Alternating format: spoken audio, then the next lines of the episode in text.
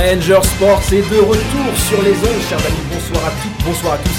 C'est un honneur, un plaisir de vous parler à nouveau. Soyez bienvenus sur Fréquence Banane en podcast pour ce soir, puisque le live n'est pas de la partie.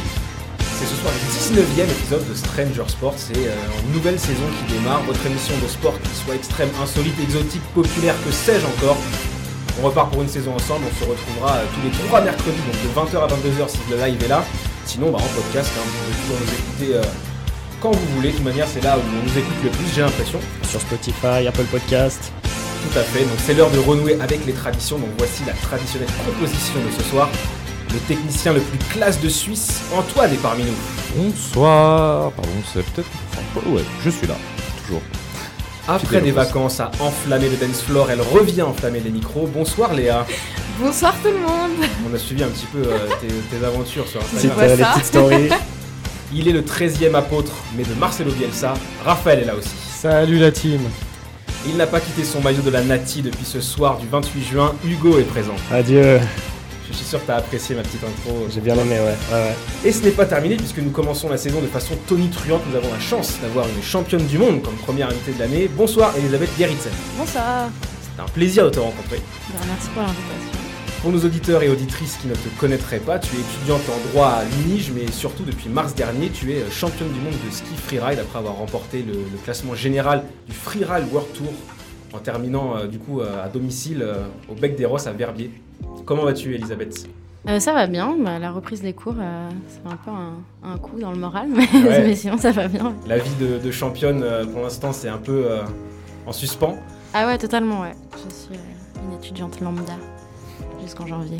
C'est euh, c'est beau aussi, c'est beau aussi. Nous allons bien entendu découvrir plus en détail le parcours et la personnalité de notre invité avec Hugo tout à l'heure. Euh, du coup, on va sauter la petite page d'actualité puisque nous sommes en podcast, mais euh, on le fera évidemment toutes les autres fois, la traditionnelle page d'actualité. On n'y coupera pas. Viendront donc du coup les chroniques de, l'équipe. Antoine nous proposera son petit top 10 de l'été en sport mécanique. Léa nous fera son récap des JO de Tokyo. Et Raphaël nous brossera un petit euh, portrait de Bernard Tapie, icône marseillaise du football et du sport en général, qui nous a quittés euh, ce week-end. Et l'émission se terminera comme toujours avec euh, le Stranger Quiz, le traditionnel Stranger Quiz.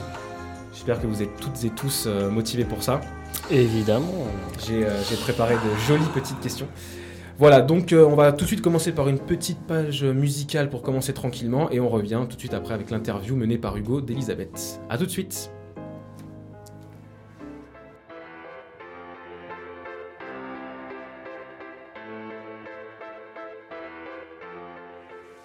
On est de retour sur Stranger Sports, le 19e épisode avec l'équipe, tout le monde est là. Euh, et du coup, ce que je vous propose, c'est maintenant de démarrer euh, du coup la découverte d'Elisabeth Gerritsen de l'univers du ski freeride avec Hugo.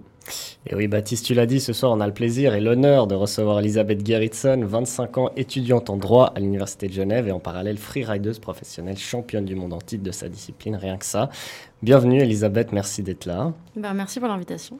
Alors, ça fait un moment qu'on voulait t'inviter en vrai dans l'émission, mais là, on s'est dit que c'était une bonne occasion, puisque le 15 octobre, lors de la cérémonie du Dies Academicus, tu vas recevoir le prix Valtar, un prix qui récompense les étudiants ou étudiantes qui excellent d'une part dans leur domaine sportif et d'autre part dans leur domaine euh, académique.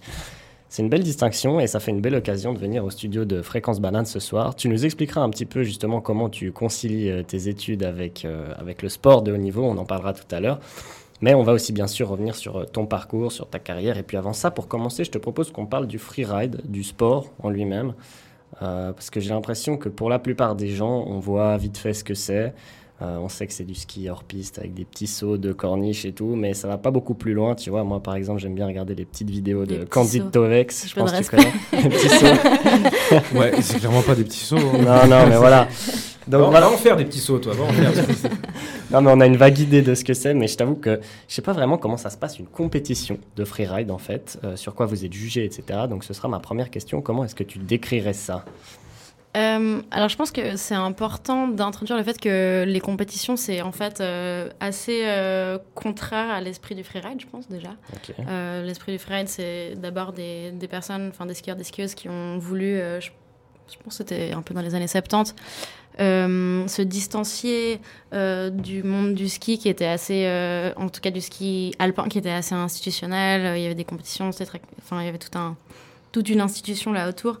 Et le freeride, c'était l'idée de sortir des pistes et puis en fait juste de se faire plaisir, pour parler très simplement. Voilà, donc ça c'est la petite intro qui est importante de mentionner, je pense. Mhm, mhm. Et euh, après, il y a des gens qui se sont dit que en fait, c'était quand même cool euh, de se confronter les uns aux autres, les unes aux autres, et qui ont organisé en fait euh, de nouveau des compétitions. Ouais. Et du coup, dans le cadre de ces compétitions, on est basé sur un certain nombre de critères, et je crois qu'il y en a quatre, mais des fois j'en oublie, donc je vais dire ceux, ceux dont je me rappelle. Mais d'abord, il y a la technique, donc Ouais. là, simplement la technique de ski. Ensuite, il y a les sauts. Donc, euh, si on fait des figures, si les sauts sont grands, etc. etc. Euh, ensuite, il y a la fluidité, sauf erreur. Et euh, un quatrième que j'oublie à chaque fois. Mais en gros, il y a quatre juges en bas d'une montagne qui regardent les skieuses et les, ski- les skieurs et les skieuses descendre et qui donnent une note. Donc tout ça est très subjectif et, et c'est pas une science exacte. Mhm. Voilà, je sais pas si c'était très clair euh, ce que j'avais dit. Ouais, c'était pas mal, c'était pas mal comme intro. Ouais. Euh, toi, c'est quoi tes qualités en tant que freerideuse? Plutôt la technique, la vitesse? Qu'est-ce qui fait que, que tu as gagné, par exemple, cette année-là? Ah, euh, bon, il y a eu beaucoup de chance, hein, parce que ce, ce sy- ce système de classement euh, mondial, avec des guillemets, euh, c'est un truc un peu algorithmique où ils prennent des points et tout, donc je pense qu'il y a une part de chance. Sinon, mes qualités, peut-être que je skie un peu plus vite que d'autres personnes dans ma catégorie, mais sinon, euh, Bon, c'est déjà pas mal. ouais. je suis sûr, je suis sûr qu'elle est modeste et qu'il y en a d'autres. Parce que Ouais, ouais, ouais. pour être championne du monde, faut quand même euh, en avoir des qualités, à mon avis. Non, en tout cas, j'ai regardé deux, trois vidéos de, de tes rides, on dit comme ça Euh, on dit les runs. Les runs, pardon. Ouais, ok. J'ai regardé tes runs et j'ai trouvé ça assez euh, impressionnant, mais je pense que ça doit être encore beaucoup plus impressionnant en vrai qu'en vidéo, forcément. Euh, Est-ce que tu considères que tu pratiques un sport extrême? Oui, oui, je pense que je. Tout à fait. Je, pratique un sport extrême euh, dans la mesure où c'est un sport où, en fait, il y a quand même souvent des accidents, euh, des décès notamment. Je pense que c'est important de le mentionner, même si c'est pas très joyeux, mais en fait, c'est une réalité quand même de notre quotidien. Euh, donc, oui, c'est tout à fait un sport extrême et, et c'est un sport qu'on pratique en toute connaissance de cause, toutes et toutes. Mais je pense que voilà, le jeu en vaut la chandelle. Donc, comme tu dis, il y, a- il y a quand même des accidents, des, des avalanches, des choses comme ça. Il y a eu des décès, on va pas revenir là-dessus, mais je me demande quand même, du coup, en ayant conscience de tout ça, euh, est-ce que tu arrives à skier euh, l'esprit tranquille? J'ai vu deux, trois articles qui disaient que tu étais une personne assez euh, stressée, je sais pas si c'est vrai. Dans quel état d'esprit est-ce que tu skis? Bah, je pense que en, en compétition, ouais, je suis assez anxieuse, plus que stressée, je pense. Ouais. Mais c'est pas tellement lié au, risque, euh, disons, physique ou matériel, c'est plutôt lié à, l'envie de performer, en fait, et, l'envie de, me prouver à moi-même et, aux autres euh, qui regardent euh, que j'ai ma place sur le World Tour et que j'ai ma place dans cette grande industrie qui est l'industrie des, sports extrêmes. Donc je pense que c'est plutôt lié à, en fait, à un manque de confiance en moi que vraiment un, stress par rapport au danger du sport. Mhm. Et est-ce que dans ce contexte-là, il y a beaucoup de, de tension, d'anxiété Est-ce que tu arrives quand même à prendre du plaisir quand tu skis en compétition? Ah, c'est une excellente question. Euh, je pense à- pendant non, enfin pendant je suis vraiment dans un univers euh, qui est le mien. En fait, je suis déconnectée en fait de toute sensation sensorielle. Euh, mais après oui, en général quand ça s'est bien passé, après j'ai genre un méga rush d'adrénaline et là c'est c'est c'est un peu le nirvana. Euh, mais pendant et avant non pas du tout, Ok. vraiment pas. Ah, C'est intéressant. Ouais. Et encore une petite question au sujet du freeride, celle-là je pense qu'on te la pose euh, souvent. Euh, c'est quoi la part de préparation avant de s'élancer en compétition et la part d'improvisation une fois que tu es dans la pente et que tu fais ta ligne? C'est plus la préparation calculée ou plus de l'impro? Euh, tu dis vraiment le jour J ou Le bien jour parce que- J, ouais. le jour J. Ouais. Euh, alors, en, enfin, peu de gens le savent, mais en fait, il y a vraiment toute une préparation qui est de l'ordre en fait de d'analyser des vidéos, des photos, euh, d'essayer de comprendre exactement dans quel sens sont les sauts et à quel petit endroit on peut atterrir. Euh, donc en fait, il y a quand même il y a beaucoup de préparation euh, qui implique en fait d'être sur son ordi et d'analyser des photos, des vidéos de, de la face qu'on va skier. Mhm. Et évidemment, le jour J, donc en général, c'est la première fois qu'on monte en haut de la face. Et donc, en fait, juste pour donner un, truc un peu. euh, pour que les gens puissent imaginer. Donc, on, est au départ et on voit la montagne. Et ensuite, on se rend compte qu'en fait, c'est pas du tout, par exemple, ce à quoi on avait pensé. Peut-être que les sauts, on les avait surestimés ou sous-estimés. Donc euh, ça arrive qu'effectivement, euh, le jour J, en fait, on change de plan.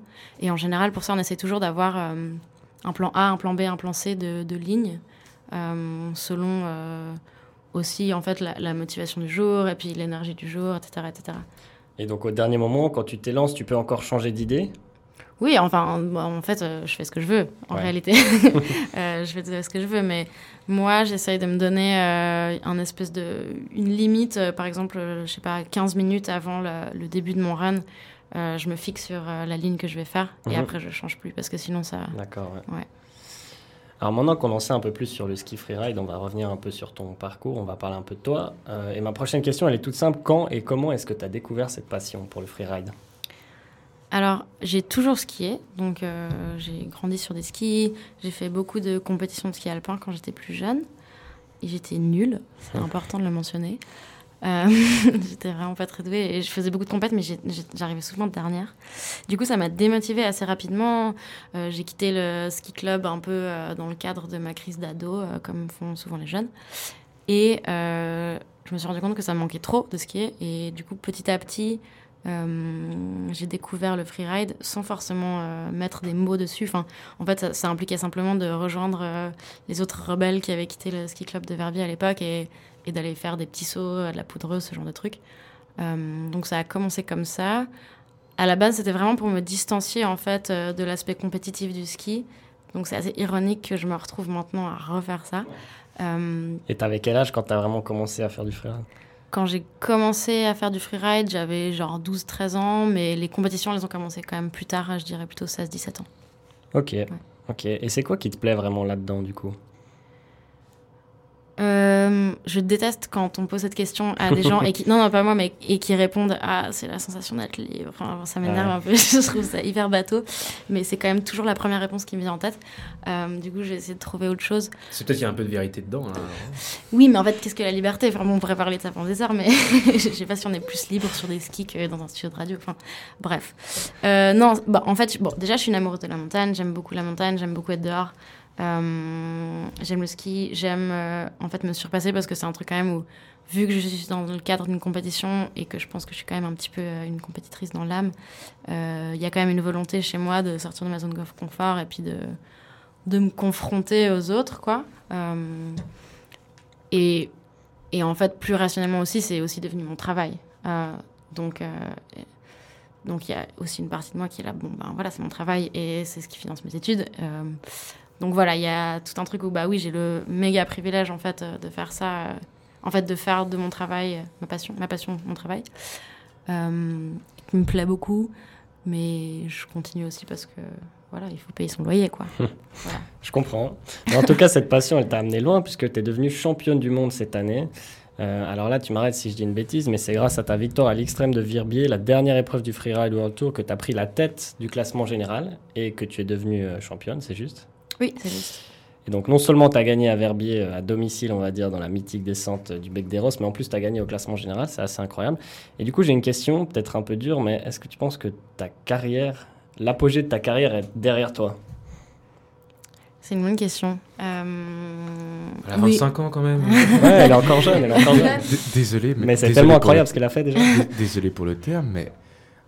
Enfoiré C'est quoi- cette question? Non, mais en fait, je suis hyper contente que- parce que les gens me posent toujours cette question, mais un peu à demi-mot, sans trop oser vraiment verbaliser ce truc de d'apogée et tout. Et merci de le faire, parce qu'en fait, oui, trop. Euh, bah, enfin, ma- oui, enfin, je pense que c'était peut-être la première apogée de ma carrière, et je pense que peut-être euh, par la suite, il va arriver d'autres trucs euh, chouettes. Euh, mais très sincèrement, je suis pas sûre ni d'avoir envie ni de réussir à redevenir championne du monde. Euh, encore une fois, je- parce qu'il y a beaucoup de, j'ai beaucoup de co-compétitrices qui sont très fortes et qui sont aussi très motivées. Euh, donc je pense que c'est une forme d'apogée, euh, mais peut-être qu'il y en aura d'autres. Et, et moi, j'ai plutôt envie de me tourner vers notamment euh, la réalisation de films de ski et tout et tout, donc euh, qui amènerait tout un autre aspect en fait à, à Ouais, ça. stylé. Voilà. En tout cas, ce qui est sûr, c'est qu'on te souhaite euh, beaucoup de succès pour euh, tous tes projets, que ce soit euh, la compétition, des films de ski ou quoi que ce soit. Et aussi, on pourrait te souhaiter du succès dans tes études, puisque tu es en master de droit à l'UNIGE. Tu fais ça en parallèle du ski, et ça nous amène à cette fameuse question qu'on aime bien poser à nos invités étudiants sportifs, qu'on avait déjà posée à Robin Ray. Comment tu gères le quotidien en tant qu'étudiante et sportif pro du coup? Est-ce que tu gères? Euh, je gère moyennement. Bon, t'es quand même récompensé pour ça au DS Academicus, donc... euh, Oui, bon, je pense que dans le cadre du DSM Academicus, je suis plutôt récompensée par, euh, disons, le fait que tu as sport été championne que- du monde, oui. ouais. ouais. Comment je gère? Bon, j'ai la chance de faire un sport qui est saisonnier, donc ça c'est important de le mentionner. Dans le sens où, en fait, mon sport il implique, disons, du temps et de l'énergie seulement entre janvier et, disons, fin avril. Et avant ça, euh, je suis dans une phase de préparation physique, donc il me demande en réalité que de faire un peu de fitness, ce genre de trucs. Euh, et en fait, janvier, ben, ça, ça tombe sur euh, genre, la fin des examens, donc tout ça tombe en fait assez bien. Donc je suis très contente de faire du sport l'hiver.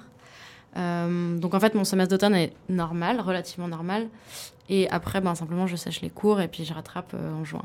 Ok, parce que tu voyages pas mal avec le, le Freeride World Tour. J'ai vu que vous alliez au Japon, au Mhm. Canada, en Andorre, en Autriche, donc euh, là, ça doit être compliqué euh, dans cette période-là de, de bosser encore à côté pour les études. Ah ouais, ouais, non, je- en fait, j'ouvre euh, rien et je fais rien de janvier à mai. Puis en, à- en mai, euh, je me remets un peu au travail et je rattrape tout ce que j'ai fait. Et ça implique de la solidarité de mes co-étudiants et étudiantes qui me filent toutes leurs notes. Donc non, en fait, je gère pas trop. Enfin, je fais un peu semblant de gérer. Et jusque-là, ça a marché. Du coup, voilà. Je... Bah, si jusque-là ça a marché, euh, en plus, Ça en va droit, à marcher. en droit, il faut, faut Euh, travail. hein. J'imagine que tu as aussi des bons co-étudiants pour pouvoir te permettre de faire ça. Tout à fait, ouais. Je Ouais. l'ai choisi C'était vraiment. bien Je l'ai pris sur ouais. le volet, ouais. Ouais, c'est bien, c'est cool. est-ce que tu as déjà pensé à abandonner ta carrière sportive pour les études ou vice-versa? Oui, oui, trop. En fait, c'est un dilemme que j'ai en tête euh, depuis toujours parce que effectivement, il y a des périodes qui sont un peu stressantes. En fait, vraiment les périodes où je suis un petit peu entre les deux. Euh, je vais pas vous cacher que c'est stressant et c'est assez anxiogène et tout et tout. Et en fait, du coup, ce, que ça crée chez moi, c'est un syndrome de l'imposteur dans les deux sens. Donc, euh, quand je suis à l'uni, je suis là, mais en fait, j'ai pas ma place ici, je travaille pas assez et je suis trop bête. Et euh, quand je fais du ski, je suis là, mais en fait, je m'entraîne pas assez, je suis trop nulle et en fait, je devrais étudier. Du coup, euh, du coup, oui, en fait, c'est des réflexions que j'ai souvent et, et ça implique euh, ouais, pas, mal de, pas mal de stress chez moi. Mais je me suis toujours dit que tant que les deux marchaient, je continuerais. Euh, voilà, du coup, j'ai choisi un peu la... de pas prendre de décision. Enfin, c'est aussi une décision, mais c'est une, c'est une non-décision. Mais en vrai, tu nous prouves que c'est possible d'être championne du monde et euh, étudiante, et jusqu'à maintenant, ça marche. Donc, euh, Est-ce que tu penses à faire du droit pour l'après, après carrière?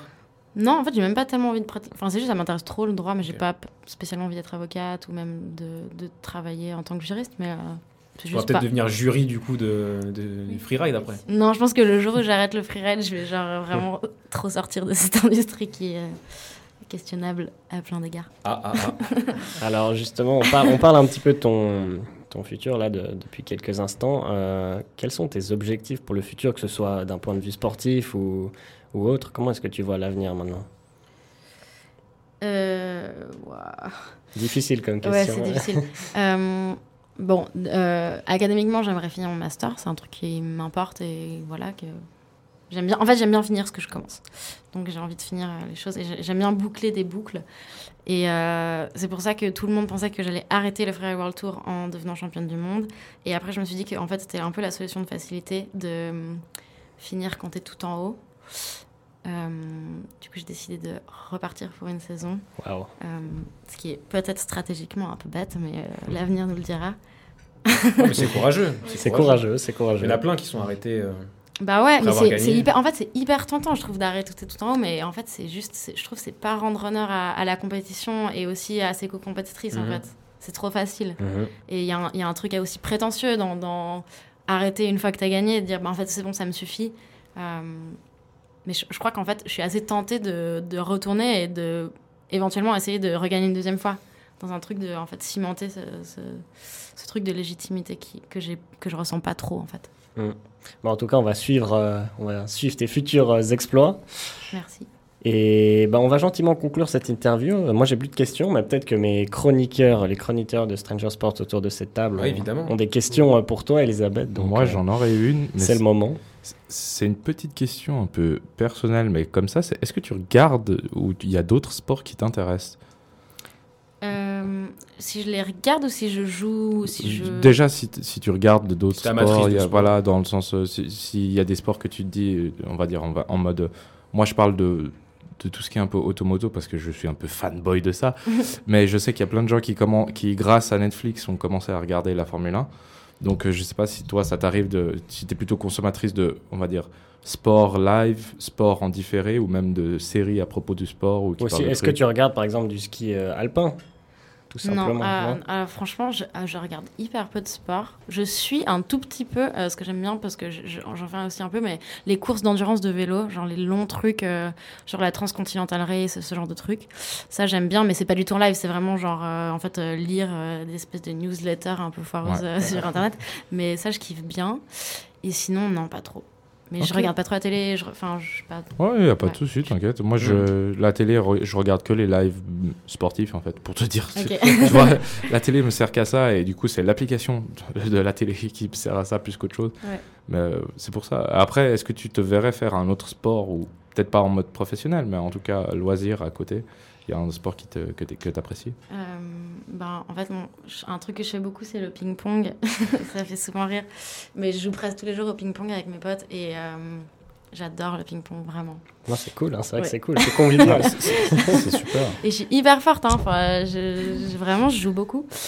Euh, et sinon, bah, je fais pas mal de vélo de route. Euh, et sinon, bah, aussi pas mal d'alpinisme. Je me tâte un petit peu à- après mon master de droit à commencer la, la formation de guide de montagne. Waouh. Ok.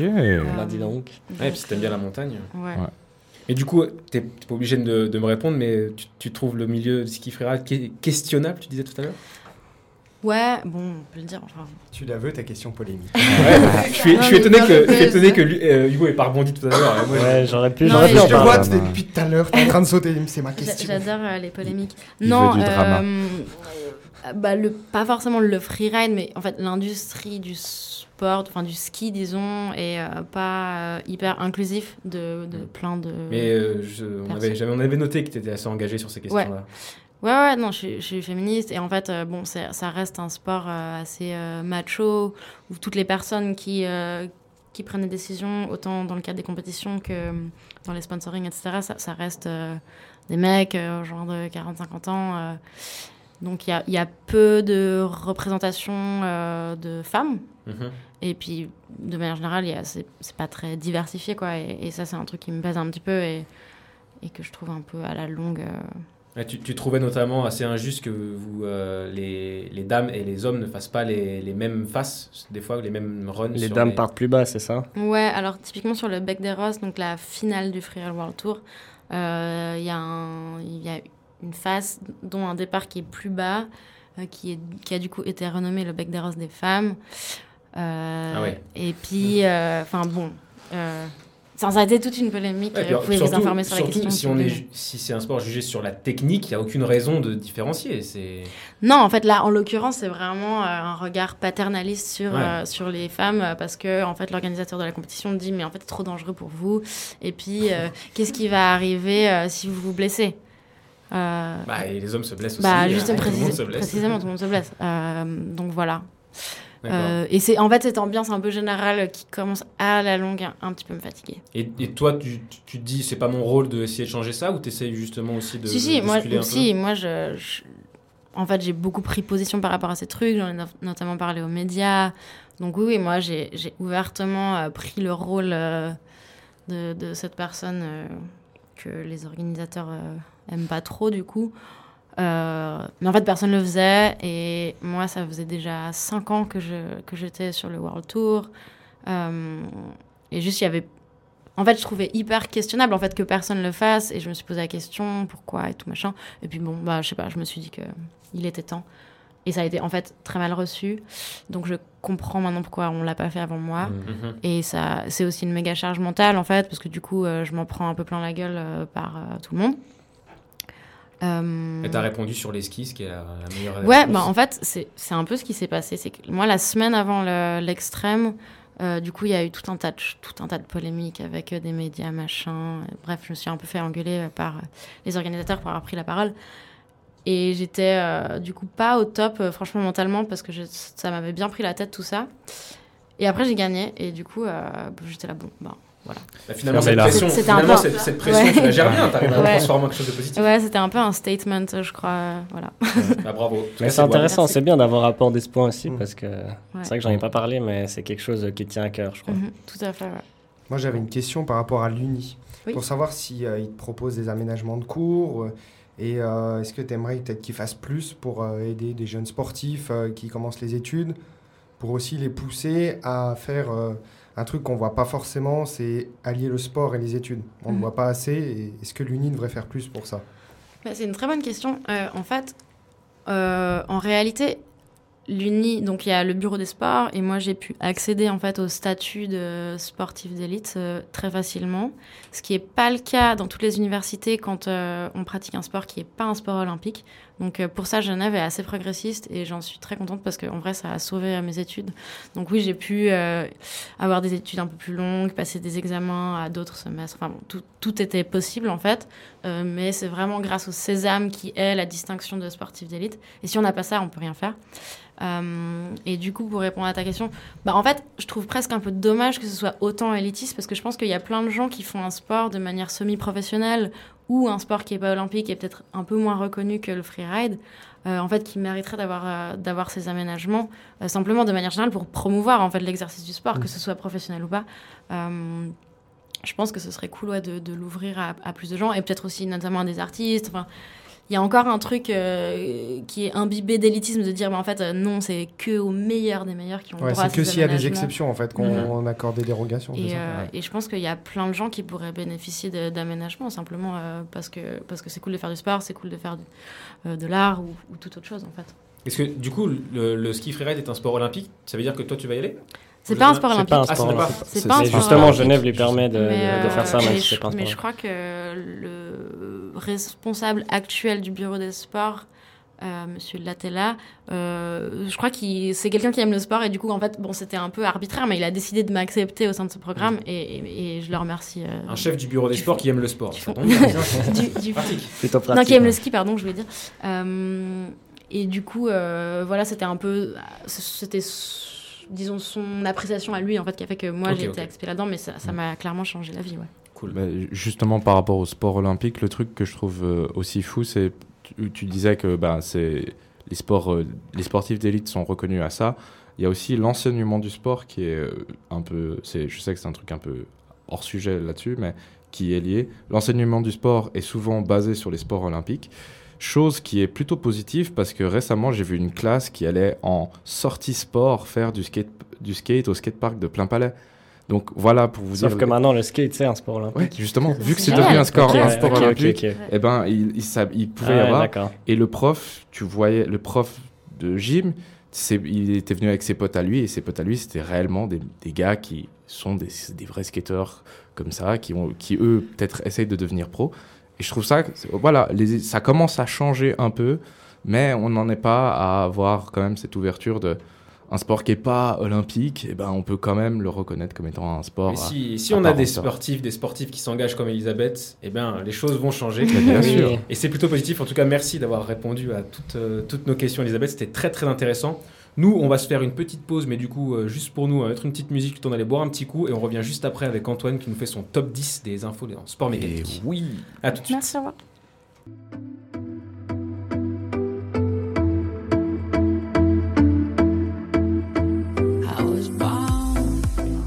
C'est toujours l'équipe de Stranger Sport pour le 19e épisode de, notre, de votre émission préférée sur Fréquence Banane, je l'espère. On vient d'écouter évidemment avec grand plaisir euh, Elisabeth Gerritsen euh, qui nous a vraiment euh, captivé sur euh, le monde du ski freeride et sur plein d'autres choses. On la remercie encore une fois de sa venue, mais maintenant c'est au tour de Antoine qui fait son retour également dans l'émission avec son top 10 des événements de l'été en automoto. Me voilà, me voilà. Et ben du coup, durant cet été, il y a eu les courses ne se sont pas arrêtées, contrairement à la vie des étudiants. non, quoique, elle a commencé pour la vie des étudiants, c'est plutôt l'inverse. Au contraire, euh, c'est la plupart des courses de la saison se déroulent en été et euh, beaucoup en Europe d'ailleurs. Euh, et à mon plus grand plaisir, vu qu'il y avait quand même un sale temps, hein, on va pas se mentir, ben moi au moins mes dimanches étaient bien animés et parfois je regardais même les qualifications le samedi parce qu'il faisait quand même bien moche. bon, je vous fais un petit top 10 de ce qui s'est passé durant cet été au niveau du monde de la F1 et de la MotoGP plus précisément. Comme ça, vous êtes au parfum et vous savez un peu tout si vous voulez vous mettre à, à regarder les dimanches, les courses ou à lire juste des résumés. Donc, premier fait, c'est la retraite de monsieur Valentino Rossi qui se fera à la fin de cette saison en 2021. Donc euh, ah, il a 42 ans quand même, le, le bougre. et c'est un bon bougre, c'est moi qui peux vous le dire. En compétition depuis 1996, mesdames Oh bah, et messieurs. C'est une carrière énorme qui se finit pour un très très très grand seigneur. C'est comme ça que c'est même pas un monsieur, c'est un seigneur. Qui a permis au MotoGP d'être ce qu'il est aujourd'hui. Si le MotoGP a autant de, de fans qui viennent sur les circuits, vous regardez les gens qui ont des casquettes, un drapeau avec le 46 dessus ou juste jaune fluo. Euh, les fans de, de Rossi sont appelés le Popolo Giallo, donc le peuple jaune. C'est une marée jaune que vous pouvez voir partout. Euh, il est acclamé même si cette année il est clairement bien en dessous de ce qu'il pouvait être dans le passé. Mais voilà, il est toujours acclamé. Il sera toujours Valentino Rossi. Attention, attention de pas trop jouer avec les, objets qui sont sur la table, mais bon, en F1, on a pu voir cet été une lutte magnifique entre Verstappen et sa Red Bull contre Hamilton et sa Mercedes. Il y a eu des crashs, il y a eu des clashs, il y a eu des dépassements où on à nous à faire hérisser le poil, je crois que c'est le bon terme. Saison, saison exceptionnelle, si vous Saison voulez mon avis depuis le exceptionnelle. début. Et elle l'est toujours, car ils n'ont que 3 points d'écart. Deux Deux seulement. 3, il y avait 2 avant, maintenant c'est 3. Il me semble que c'est 3. Ouais, Continue, je, je Voilà. fact-check. Je fais du Fact fact-check. check. Eh, moi, moi- Fais la VAR. Et, mais sachez que ça, c'est une saison à suivre. On- cette année, on, on a une saison magnifique. On a une saison compétitive. On a une saison avec des surprises. Et c'est ça qu'on aime. Verstappen deuxième avec 244,5 points. Euh, Will Hamilton premier avec 246,5 points. Deux Bah, points. Ah non, ils avaient 3 points d'avance. C'était Verstappen qui avait 3 points d'avance avant la dernière Tout course. à fait. Voilà, c'est ça. J'ai confondu. Alors, euh, bah, justement, en parlant de Lewis Hamilton, qu'on va appeler euh, lui aussi Monseigneur, il a signé le millésime, atteint le shift record qui va faire de lui encore un plus grand personnage de la Formule 1, alors qu'il l'était déjà sur bien des aspects. Il en a quand même pas mal des records qui sont à son nom. 100 victoires. 100 victoires dans une carrière, c'est phénoménal, monstrueux, je ne sais pas. Surhumain. Il n'y a pas de qualificatif assez. Il faudrait un collectif de qualificatifs. Voilà, c'est comme ça que je vais le dire. Le pilote le plus proche de ce millésime, c'est Michael Schumacher avec 91 victoires. Le pilote actif qui est le plus proche, c'est Sébastien Vettel avec 52 victoires. Pour une carrière presque aussi longue que celle de Hamilton. Ça vous montre à peu près l'ampleur de ce monsieur. Ça montre aussi à quel point ces dernières années, avec Mercedes, il a roulé sur la compétition, sans mauvais jeu de mots. C'est le cas de le dire. Mais un petit point noir en numéro 4, c'est euh, malgré la mort du jeune Suisse Jason Dupasquier avant, avant les vacances d'été, ça n'a pas suffi à rendre les courses les plus sûres et aux personnes qui exploitent les droits télé et euh, tout simplement les droits de, de la, de, la, de, la, de la moto, donc la FIM et la Dorna.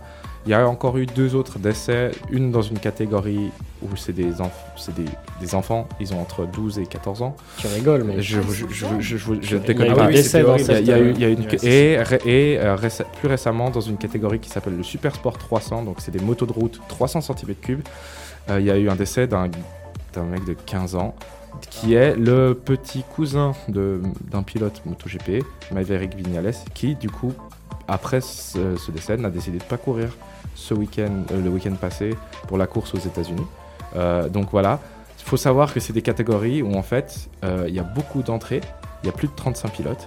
Sauf que bah, comme le Support Sport 300, il n'y a que deux marques qui font des modèles euh, 300 cm3, c'est-à-dire Kawasaki et Yamaha. Donc presque tout le monde a la même moto avec les mêmes performances. Quand 30, plus ou moins 35 pilotes ont une moto qui sont la même, ceux qui sont tout devant, c'est le talent qui, fait- qui sont devant. Et sinon, il y a un pack, une sorte de, comme une sorte de dessin qui va, qui va être dans le milieu. Et si vous tombez en étant dans ce pack, tout le monde, voilà, le, le- le risque que quelqu'un vous roule dessus, euh, même si c'est pas celui qui est juste derrière, il en faut, il y en a plein des pilotes qui suivent. À la- et donc ça- il faut que ça évite, ça évite. C'est un miracle s'il n'y a pas euh, de blessés. Et c'est un peu ce qui fait euh, fâcher tous les, les observateurs en tout cas, de- et surtout les gens qui sont qui gèrent la sécurité euh, des circuits. C'est eux qui gueulent le plus en disant vous faites rentrer trop de pilotes. On devrait mettre une limite. Et euh, c'est peut-être aux qualifications où on ferait rentrer beaucoup de personnes et on dit on prend que genre les 20, 25 meilleurs. Et ça serait déjà pas mal d'avoir 20. Enfin, pour la MotoGP, ça a été réglementé 24 pilotes grand maximum.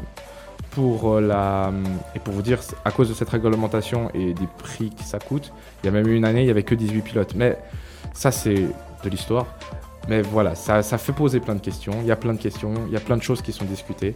Et c'est toujours un, un éternel drama, on va dire ça, par rapport à tout ce qui est régulation.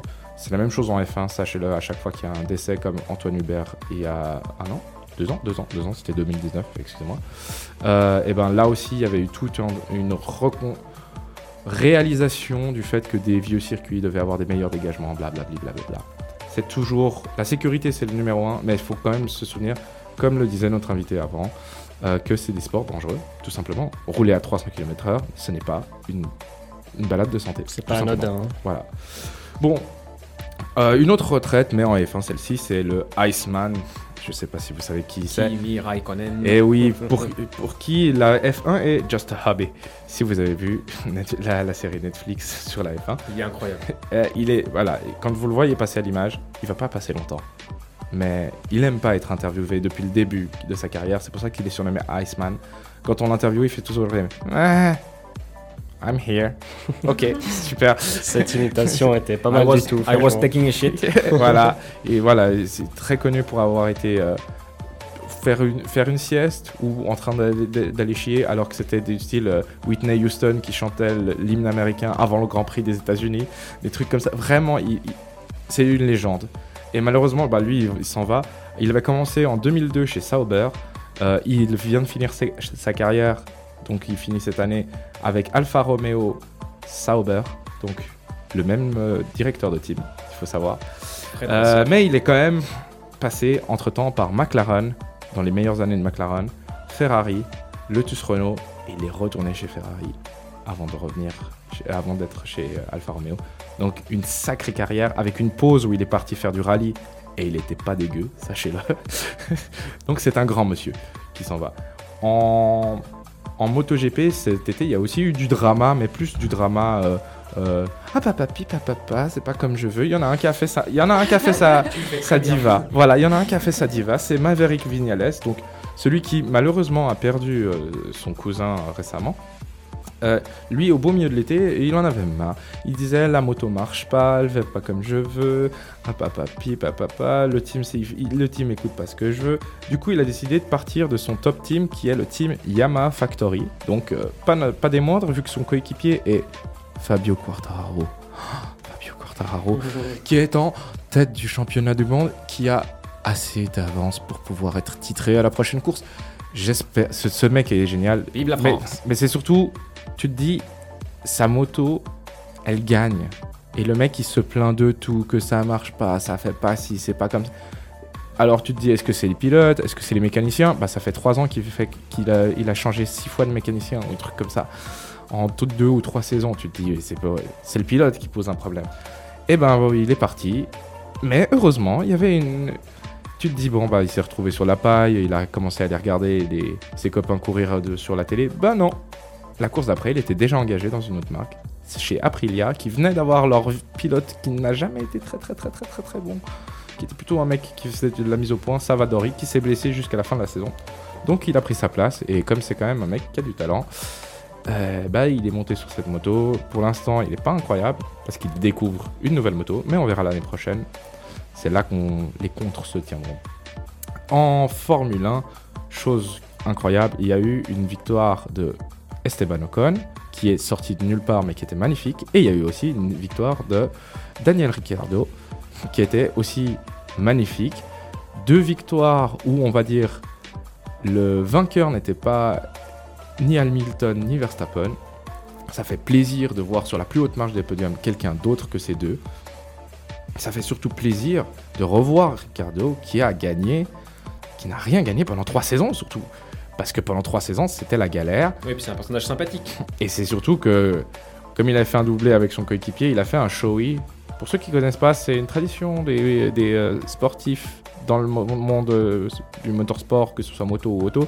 Les sportifs euh, australiens décident de se servir comme coupe de champagne Leurs chaussures. là, leurs chaussures ou bottes. C'est très, c'est très drôle de regarder des vidéos qui- des, des pilotes qui font ça et ensuite sont euh, un peu dégoûtés parce que c'est Ouais. absolument Bah, dégueulasse. justement, le jeune coéquipier de Daniel Ricciardo, Lando Norris, regardez sa tête quand il boit sur le podium après le 1-2 à Monza, c'est à pleurer de rire. Il est en mode. Voilà, pour vous avez que le Beaucoup bruitage d'imitations sonore. ce soir. Ah, vous avez que le bruitage. bruitage sonore, C'est mais pas mal. ça- On va l'ajouter à la tablette celui-là.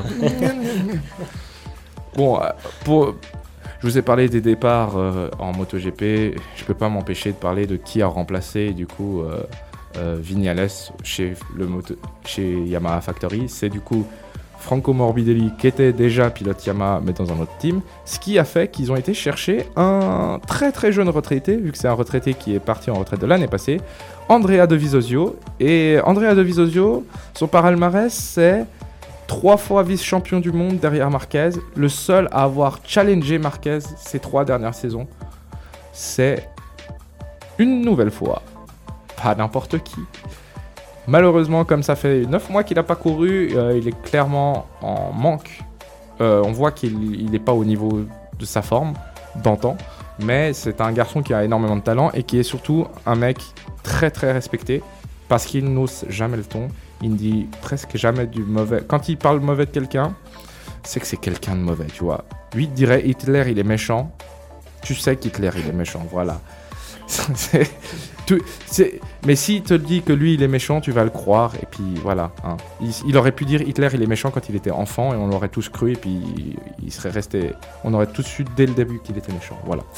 Euh, C'était trop. non, Petit aparté sur Hitler, je suis pas sûr que ce soit très. Non, non, c'était un mauvais exemple. On s'égare, on s'égare, on On s'égare. s'égare.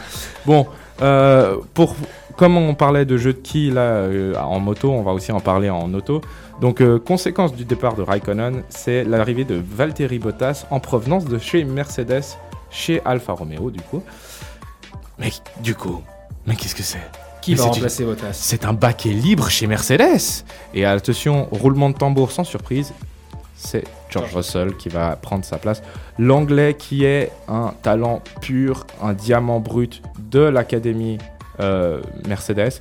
Premier talent de l'académie Mercedes qui sera exploité, on va dire ça.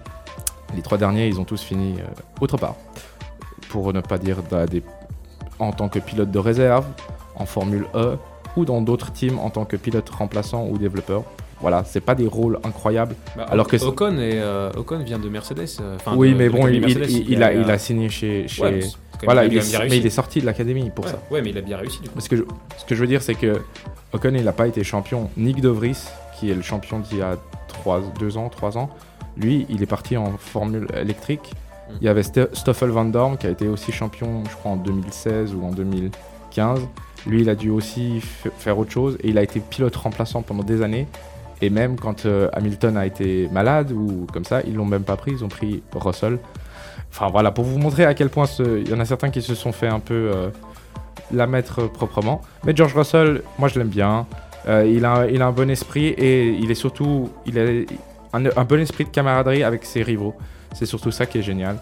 Euh, je pense que des pilotes comme ça, il en manque, qui ont du respect pour leur rival, mais qui vont aussi être agressifs sur la, piste. Et dernier point, dernier point, on est chauvin, ça rime. Euh, c'est mesdames et messieurs, Dominique Egerter, pilote suisse, est en passe de devenir champion du monde de Super Sport 600. Super Sport 600, ce sont des motos 600 cm3, c'est l'étape au-dessus du Super Sport 300 dont je vous parlais avant. Il a 54 points d'avance sur son plus proche adversaire, le Sud-Africain Steven Odendaal. J'ins- J'insiste sur le A parce qu'il y en a trois. Euh, mais bon, non, il y en a deux, je rigole. Euh, il reste trois week-ends de course. Bon, vous dites trois week-ends de course, il n'y a qu'une seule course par week-end. Eh ben non, le Super Sport est une catégorie assez fun à regarder parce qu'il y a une course le samedi et une course le dimanche. Euh, et du coup, euh, il y a 150 points à aller attraper. Donc, si vous faites que des victoires, Mais sachant que c'est aussi une, compétition pas mal disputée, euh, avec notamment euh, le français Jules Cluzel, il y a un, Saint-Marinais aussi dans cette catégorie-là, un Finlandais. Il y a plein de, pays européens, je crois qu'il y a aussi un, mec qui vient d'Estonie. J'avais jamais vu autant de drapeaux différents dans une catégorie moto. C'est très intéressant. On fait le tour de l'Europe avec celui-là. Et bah, ce qui est cool, ce serait cool qu'il soit champion du monde. Euh, surtout que, dernière course, il a dominé. Mais quand je dis dominé, c'est qu'il avait 10 secondes d'avance. Donc le mec il passe, tu comptes jusqu'à 10, et il y a le deuxième qui arrive. Voilà. Ça, c'est ce qu'on appelle dominer. Surtout dans le monde de la moto, c'est une seconde, c'est déjà énorme. C'est à peu près le, le mec, il a déjà passé le virage quand toi tu le commences, plus ou moins. En Formule 1, ça se rattrape très vite. En moto, ça met un peu plus de temps. Exact.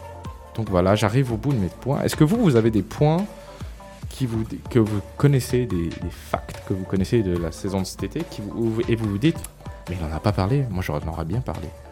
Ouais, non, moi, du coup, euh, je suis euh, vraiment presque exclusivement la, la Formule 1 et euh, après, à, à part les, les mouvements à venir, euh, je vois pas vraiment de.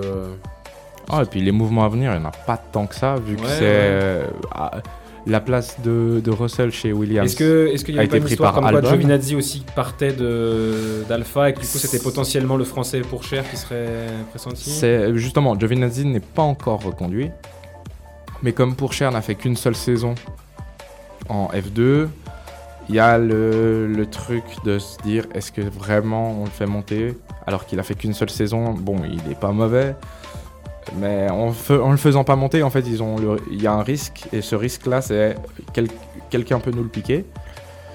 Mais d'un autre côté, en le faisant pas monter, il prendrait du talent, il prendrait de la maturité aussi et de la maturité dans l'intelligence de course et, plein d'autres choses. Voilà. Donc à voir.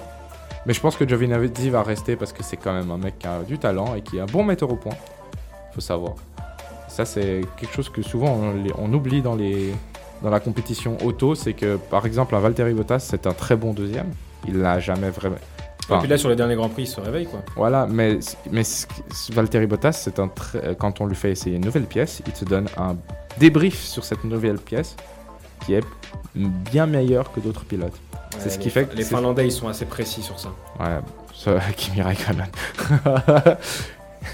steering wheel, steering wheel, gloves and steering wheel.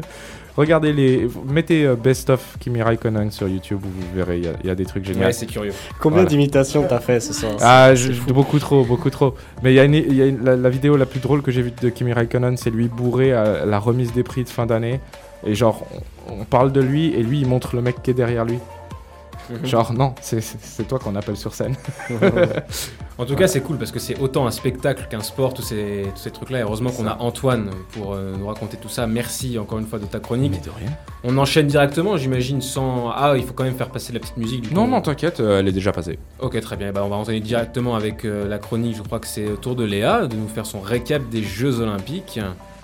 Qu'est-ce qui s'est passé cet été pour ceux qui n'ont pas suivi Effectivement, donc retour sur la compétition quelques mois après la fin de celle-ci, puisque du 23 juillet au 8 août 2021 a eu lieu donc les Jeux Olympiques, également appelés les Jeux de la 32e Olympiade de l'ère moderne à Tokyo au Japon. À l'origine, ces Jeux devaient avoir lieu en 2020, mais ont finalement été reportés d'un an en raison de la crise sanitaire. Je vous apprendrai. À ce propos, c'est la première fois bah, que des Jeux Olympiques sont reportés, ainsi euh, hors annulation en temps de guerre, bien évidemment. Je vais donc sans plus tarder vous parler des nouveautés concernant cette édition, puisqu'à la, suite d'une décision du Comité international olympique, prise lors de sa 120 129e session, excusez-moi, le 3 août 2016 à Rio, de nouveaux sports ont fait leur apparition. Le karaté, le skateboard, le surf, le basket à 3, le BMX freestyle, mais aussi l'escalade sportive, discipline dans laquelle, vous vous souvenez peut-être, je sais pas, nous avons pu voir les frères euh, Mawem accéder tous deux à la finale. Les JO de Tokyo, qu'est-ce que c'est? C'est 33 disciplines, 32 fédérations internationales de sport qui sont euh, représentées, 339 épreuves médaillées, dont 165 épreuves hommes, 156 épreuves femmes et 18 épreuves mixtes. Ce qui fait donc un total de 1017 médailles à répartir. Rien que ça, voire même un peu plus, puisque les sports de combat distribuent euh, deux médailles de bronze au lieu euh, d'une, par exemple euh, en boxe ou bien au judo. Mais aussi 11 090 athlètes qui étaient présents au Japon pour disputer ces jeux, dont presque 50% de femmes. C'est pas mal. Et enfin, 42 sites de compétition, donc principalement à Tokyo, dans la zone dite héritage. Donc plusieurs sites ont déjà servi pour les JO de 1964. Et la zone euh, de la baie de Tokyo, qui est symbole de l'avenir de la ville. Du côté des femmes, une performance historique de nos Suissesses, puisqu'elles ont conquis les trois, trois titres helvétiques, notamment grâce à la tenniswoman Belinda Bencic, à la vététiste Yolande Neff et à la tireuse Nina Christen. Sur la totalité des médailles remportées, 10 ont été décrochées par des femmes. Bien évidemment, on repense tous au triplé en VTT avec Sina Frey, Yolanda Neff et Linda Hindergrand, qui ont sûrement écrit l'une des plus belles pages de l'histoire du sport suisse au JO. Juste Sacré- incroyable. C'est ça, prestation, mesdames. Parlons maintenant sport co et plus particulièrement handball. Évidemment, je ne pouvais pas parler de ces jeux, sans évoquer le succès des Bleus. Et oui, pour la troisième fois, après l'URSS en 1976, puis la Yougoslavie en 1984, les handballeurs féminins et masculins réalisent un doublé en remportant tous deux le titre de champion olympique. Les hommes s'imposent face au Danemark, tenant du titre. Quant aux femmes, elles triomphent face aux Russes. Sacrée émotion pour tous les supporters. Petit aparté pour évoquer le courage et le succès du décathlonien français Kevin Meyer. En souffrance physique, il avait déclaré euh, aux journalistes de l'équipe euh, que ça faisait une semaine qu'il s'était bloqué le dos, euh, qu'il ne savait pas d'où venait son erreur, qu'il qu'il avait très peu de sensations et de plaisir, mais qu'il croyait tout de même à une médaille. Et effectivement, un dénouement heureux puisque le recordman du monde est parvenu à arracher une médaille d'argent malgré son apparition en pleurs à l'issue de ses trois premières disciplines, puis euphorique après la quatrième. Après 16 jours d'intense compétition, ce sont donc les États-Unis qui terminent en tête du tableau des médailles, avec 113 médailles au total, dont 39 en or. La deuxième place est occupée par la Chine et euh, le pays organisateur, c'est-à-dire le Japon, occupe la troisième place du classement. La Suisse, quant à elle, est 24e sur le tableau des médailles. Elle a affiché son meilleur bilan dans les Jeux euh, d'été euh, depuis 1952, avec cette Mmh. fois-ci 13 médailles, dont 3 en or. Le prochain rendez-vous, il est déjà donné. C'est chez nos voisins français, à Paris, en 2024. Allez. Eh ben dis donc. En plus, les Japonais, ils ont eu, euh, pour les, cette nouveauté des- de certains sports, dont le skate, ils ont eu quand même une très très jeune skateuse qui a gagné une médaille d'or. La médaille Mhm. d'or de skate Ouais, féminin. c'est vrai. Elle avait du style 16 ans. Ouais, chose 15 ans, tu vois. Ouais, ouais, c'est 15-16 ça. ans, ouais, ouais. Ouais. C'est incroyable. Quand tu dis organiser chez eux un sport tout nouveau, magnifique. ouais. Je, je pense pas que tu puisses avoir un meilleur départ pour un sport comme ça et la réputation du sport, tu vois. Ouais, après, c'est clair que l'image qu'on voyait, c'est top là. Ouais, moi j'ai passé mon été euh, un petit peu à veiller parfois pour, euh, Pour assister à des- regarder, pour ouais, des épreuves. tout à fait. J'espère qu'en 2024 euh, je serai sur place pour pouvoir assister Ouais, à moins. pas mal de choses. J'a- J'adorerais beaucoup y aller en plus. En France, à Paris, c'est une fois, une. Ça, fois un dans une truc vie. à faire, Ouais. bien sûr. C'est une fois dans une vie. Hein. Ah, clairement. Si on a la possibilité, possibilité d'y aller. C'est quoi vos, vos sports euh, que vous avez aimé, euh, vous Bah, avez aimé découvrir Moi, je me suis un peu découvert une passion pour le, le vélo, le VTT, justement, quand il y a eu le triplé euh, suisse. Oui, bah moi aussi, je J'ai regardais, grave kiffé. figure-toi. Bah, moi j'a- j'attendais la victoire de la française, La qui française, était elle ultra était favorite. attendue, Ouais, exactement, les tout à deux fait. françaises Les étaient deux même, Françaises étaient étaient même, ultra favorites. Mais il étaient y a eu même une carrément. chute et, euh, Et puis elle a pareil, très en très fait. mal pris sa Et défaite. hein. Globalement, globalement euh, les, les Français ont un petit peu mal géré euh, leur statut de favori dans ces, dans ces Olympiades et c'est souvent des Ouais. Français qu'on n'attendait pas qu'on gagnait, euh, Mais Ouais. tout comme Hugo, genre, je zappais. comme Romain Canon. euh. Je regardais le VTT et finalement, en fait, je suis restée, je suis jusqu'- bah, jusqu'au bout. Et En vrai, c'est bien. hein. Moi, c'est divertissant Vraiment de ouf. Moi j'ai regardé, le- c'était le, le, le saut. Les- les- quand ils, les, Ouais. les- les- le saut où ils font les figures. euh, et euh, quand tu plonges, le plongeon, ouais, le plongeon avec les figures là, oh, incroyable, incroyable. Et alors quand t'as les ralentis, puis t'as les têtes un peu toutes déformées, c'est très drôle. Mais il y a des trucs, tu te dis juste, le mec, il fait, il y a 10 mètres, il fait je sais pas combien de vrilles. Euh, comment tu peux juger ça? C'est arrêt- c'est 10 mètres, c'est sauté tellement rapidement pour eux. T'as l'impression qu'ils prennent plus, encore plus de vitesse. C'est assez fou. Ouais, c'est abusé. Et ils tombent toujours dans la même position, hyper droit, les pieds en premier. Oh, sauf qu'il y en a quelqu'un qui se sont plantés, c'est assez rigolo. Ouais, alors ouais, il y a quel... Ah, ce que je veux dire, c'est que les- ceux qui se sont plantés, c'est arrivé comme ça. Mais c'est- en général, tu vois le mec, il rentre dans l'eau, tu te dis, bah, c'était beau, c'était fluide. C'est ça surtout, c'était fluide. Ceux qui se ratent, c'est pas fluide, mais en général, c'est assez fluide, c'est fou. Et du coup, ouais, c'est assez impressionnant. Moi qui ai peur du vide en plus. Dans tous les cas, on reparlera un petit peu des JO en fin d'émission. J'ai quelques questions du Stranger Quiz qui. Ah, Ah. Je suis attendu au en fait là. Ouais, mais c'est pas, for- c'est pas forcément sur ces JO là. donc, euh, Ok. Je pense qu'il a fait attention euh, que tu sois pas favorisé quand Bien même. sûr que non, j'essaie d'être euh, le plus Au impartial JO, possible. Au JO de 1972 à Calgary. Hmm, Attention à ça. hein. Ah, il y en a une en 72, c'est ça? Non, mais à Calgary, ouais. Yes. C'est connu comme euh, JO. Il y, a eu, il y a eu quelques événements. C'est pas là, euh, justement, le film Rasta Rocket, il raconte pas. euh, Exactement. On Yes. va- La question n'est pas, sur- d'hiver. la question n'est pas sur ça, mais effectivement. c'est- il y avait ça, ouais. Il y a même eu un deuxième film sur euh, cette édition. C'est pour ça, restez bien jusqu'à la fin. Restez bien jusqu'à la fin. En tout cas, euh, j'espère que vous avez apprécié cette chronique euh, de Léa qui nous a bien rafraîchi euh, la mémoire. Ce bel été qu'on a passé euh, devant les, les athlètes à Tokyo. Merci pour ça. C'est maintenant le tour de, de Raphaël de, euh, d'inaugurer entre guillemets cette euh, nouvelle chronique et les, ce que sont les Stranger Portraits. Et pour cette première, euh, première édition de cette nouvelle chronique, tu vas nous parler. Ouais, J'en euh, avais fait une pour Maradona. Oui, c'est vrai. C'est vrai, c'est vrai. Du coup, Ah c'est un peu la fait. deuxième c'est la, première fois qu'on appelle ça comme ça. Mais aujourd'hui, tu Ouais, nous mais- parles de quelqu'un qui a un plus gros lien avec Marseille que Maradona. Oui, voilà. Et puis il y avait un lien entre ces deux personnages Évidemment. aussi. Bien sûr, je parle de Bernard Tapie. Donc euh, dimanche matin, on a tous appris cette euh, triste nouvelle du décès de Bernard Tapie, comme euh, on l'appelait le boss à Marseille. Donc je vais euh, vous parler euh, pendant cette rubrique de, euh, du lien entre Tapie et le sport parce qu'on n'aurait pas assez d'une émission pour faire le lien entre Tapie et puis tout ce qu'il a pu faire dans sa vie. Donc moi, je me suis concentré que sur le sport et euh, déjà, j'ai fait un bref résumé parce que euh, il y a beaucoup de choses. Donc, avant de se pencher sur le foot, bien évidemment, qui est le sport de sa vie, Bernard Tapie fait une entrée fracassante dans le sport, dans le milieu du cyclisme, en reprenant une équipe française. Je ne sais pas si vous connaissez le nom. Ah non, pas du tout. Alors, ça s'appelle la Vie Claire, avec un, un coureur français très célèbre, un autre Bernard aussi, Bernard Hinault? Ouais, tout à fait. Donc les deux Bernard vont aussi se lier d'une grande amitié. Euh, D'ailleurs, il était euh, à l'enterrement ce matin de Bernard Tapie euh, à Paris, Bernard Hinault. Et les deux vont remporter ensemble le Tour de France 1985, qui reste, euh, bah, bien sûr, Bernard Hinault reste le dernier coureur français à avoir remporté la plus grande des compétitions de vélo.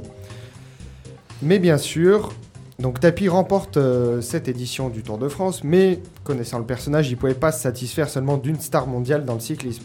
Alors il est poursuivi par la folie des grandeurs et en 1985, il ramène dans ses valises la star américaine Greg LeMond, avec qui il remportera le Tour de France l'année suivante. Et donc c'est comme ça que Bernard Tapie commence à se faire un nom dans le sport français. Mais vous allez voir, les années 80 sont la, est la période qui marquera le début des grandes ambitions de Bernard Tapie. Alors il a fait le cyclisme, le foot. Est-ce que vous, vous connaissez un autre domaine dans lequel euh, Bernard Tapie a investi? Dans le, le sport, tu veux dire Ouais, ou, dans euh, le sport. Ah, dans le sport, je Enfin, sais on pas. peut considérer que c'est un sport, ouais. La boxe? La Non. pétanque. Non, ça c'était un loisir personnel, je pense. non, Il a investi dans la pétanque. alors qu'il est en passe d'attaquer les routes du Tour de France. ça rapporte. hein. Ah, je pense que ça rapporte, hein, surtout au bar, je pense. Justement. Alors qu'il est en passe d'attaquer les routes du Tour de France, il décide également d'investir les mers et les océans. En 1982, il rachète le voilier Fosséa. Déjà, le nom Fosséa, il y a- on peut se dire il y a un destin qui est Il lié y à a Marseille. quelque chose, il y a quelque chose, ouais. Et euh, donc, comme il a pu le faire dans vélo, il veut que son, vo- son voilier soit le plus beau, le plus performant, et va investir à hauteur de 68 millions de francs français, qui correspond aujourd'hui à plus de 11 millions de francs suisses de sa, fa- de sa fortune personnelle. Pour euh, rénover ce bateau, le chantier durera 5 ou 6 ans. Et donc, bien sûr, il ne s'est pas arrêté seulement à vouloir un bateau. Ce qu'il voulait, lui, c'est battre des records. Et lui, il a voulu battre le record du monde de la traversée de l'Atlantique en monocoque. Il a tenté une première fois, il a échoué, il a dépassé euh, le temps. Et dès sa deuxième tentative en 1988, il va parcourir l'océan et va affronter de nombreuses tempêtes et battre le record, de, le record précédent de 4 jours. Euh, le précédent record euh, daté de 1905 qui, qui avait été fait en 12 jours et lui, il l'a réalisé en 8 jours. Et donc, euh, après cette période, on a commencé à surnommer Bernard Tapie le boss. Mais on peut se poser la question que si dans le sport Marseille est, on peut se demander, je vais la refaire, si dans le sport Marseille était devenu Marseille grâce à Tapie, et si Tapie n'était pas devenu Tapie grâce à l'OM aussi, enfin en partie. Donc, euh, euh, Bernard Tapie rachète le club olympien en 1986 et on sent que celui qui deviendra le boss déborde d'ambition pour un club qui a perdu de sa splendeur. À ce moment-là, l'OM végète depuis quelques saisons en milieu de tableau de première division et lui, dès le début, a un projet. Il avait pu l'expliquer à Giroud, qui l'a raconté sur différentes radios cette, cette semaine. Lui voulait clairement remporter la Ligue des clubs champions avec l'OM. Alors attention à ne pas confondre la Champions League avec la Ligue des clubs champions. C'est le même trophée. C'est juste qu'à l'époque, c'était ceux qui étaient qualifiés pour cette compétition, c'était juste les champions de chaque, championnat. Alors qu'aujourd'hui, même en étant deuxième ou troisième, ou même quatrième dans certains championnats, on peut être qualifié. Mais Bernard Tapie avait une stratégie quand il arrivait dans une société. Il s'entourait des meilleurs. Et donc, dans, lors d'une conférence de presse, il déclare officiellement conditionner son arrivée à celle de Michel Hidalgo, qui arrivera en tant que directeur sportif. Michel Hidalgo est lui aussi décédé l'année dernière. Euh, donc il nous reste à Marseille, c'est une période assez compliquée J'ai en ce l'impression moment. que vous avez vraiment perdu beaucoup de on a- grandes figures. On a perdu euh, beaucoup de grandes figures ces, der- ces dernières semaines aussi.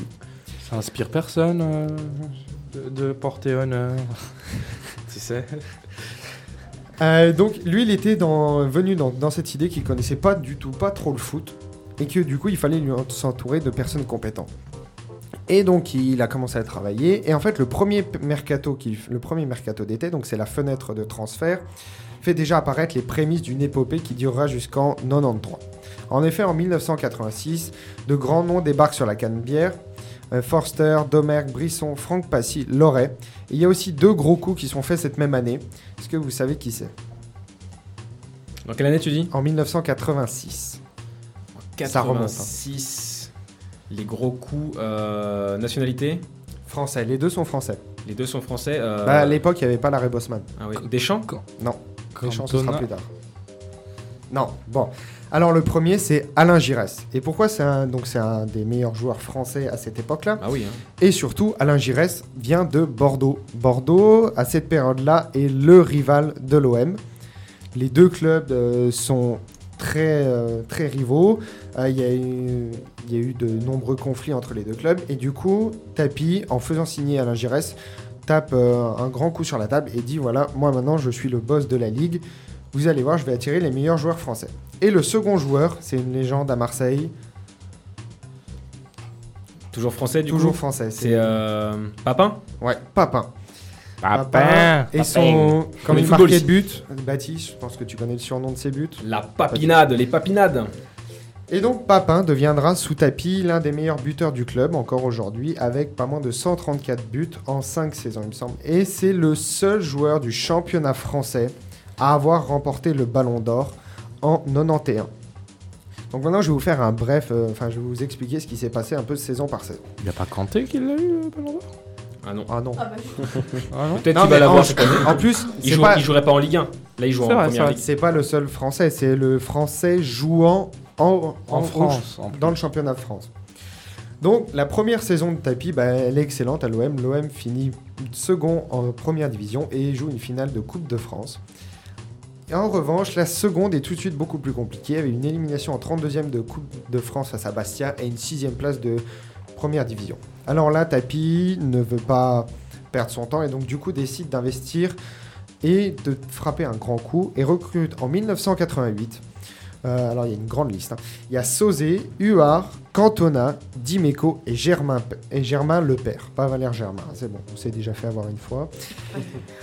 Et, mais en revanche, cette saison, bah, la deuxième est pas très bonne, la troisième ne commence pas vraiment bien. Et du coup, va il décide de remplacer le coach Banid, que lui-même avait nommé, par Gilly, qui lui, cette saison, donc euh, la saison 1988-1989, va complètement redresser la barre et réussir le doublé Coupe Championnat.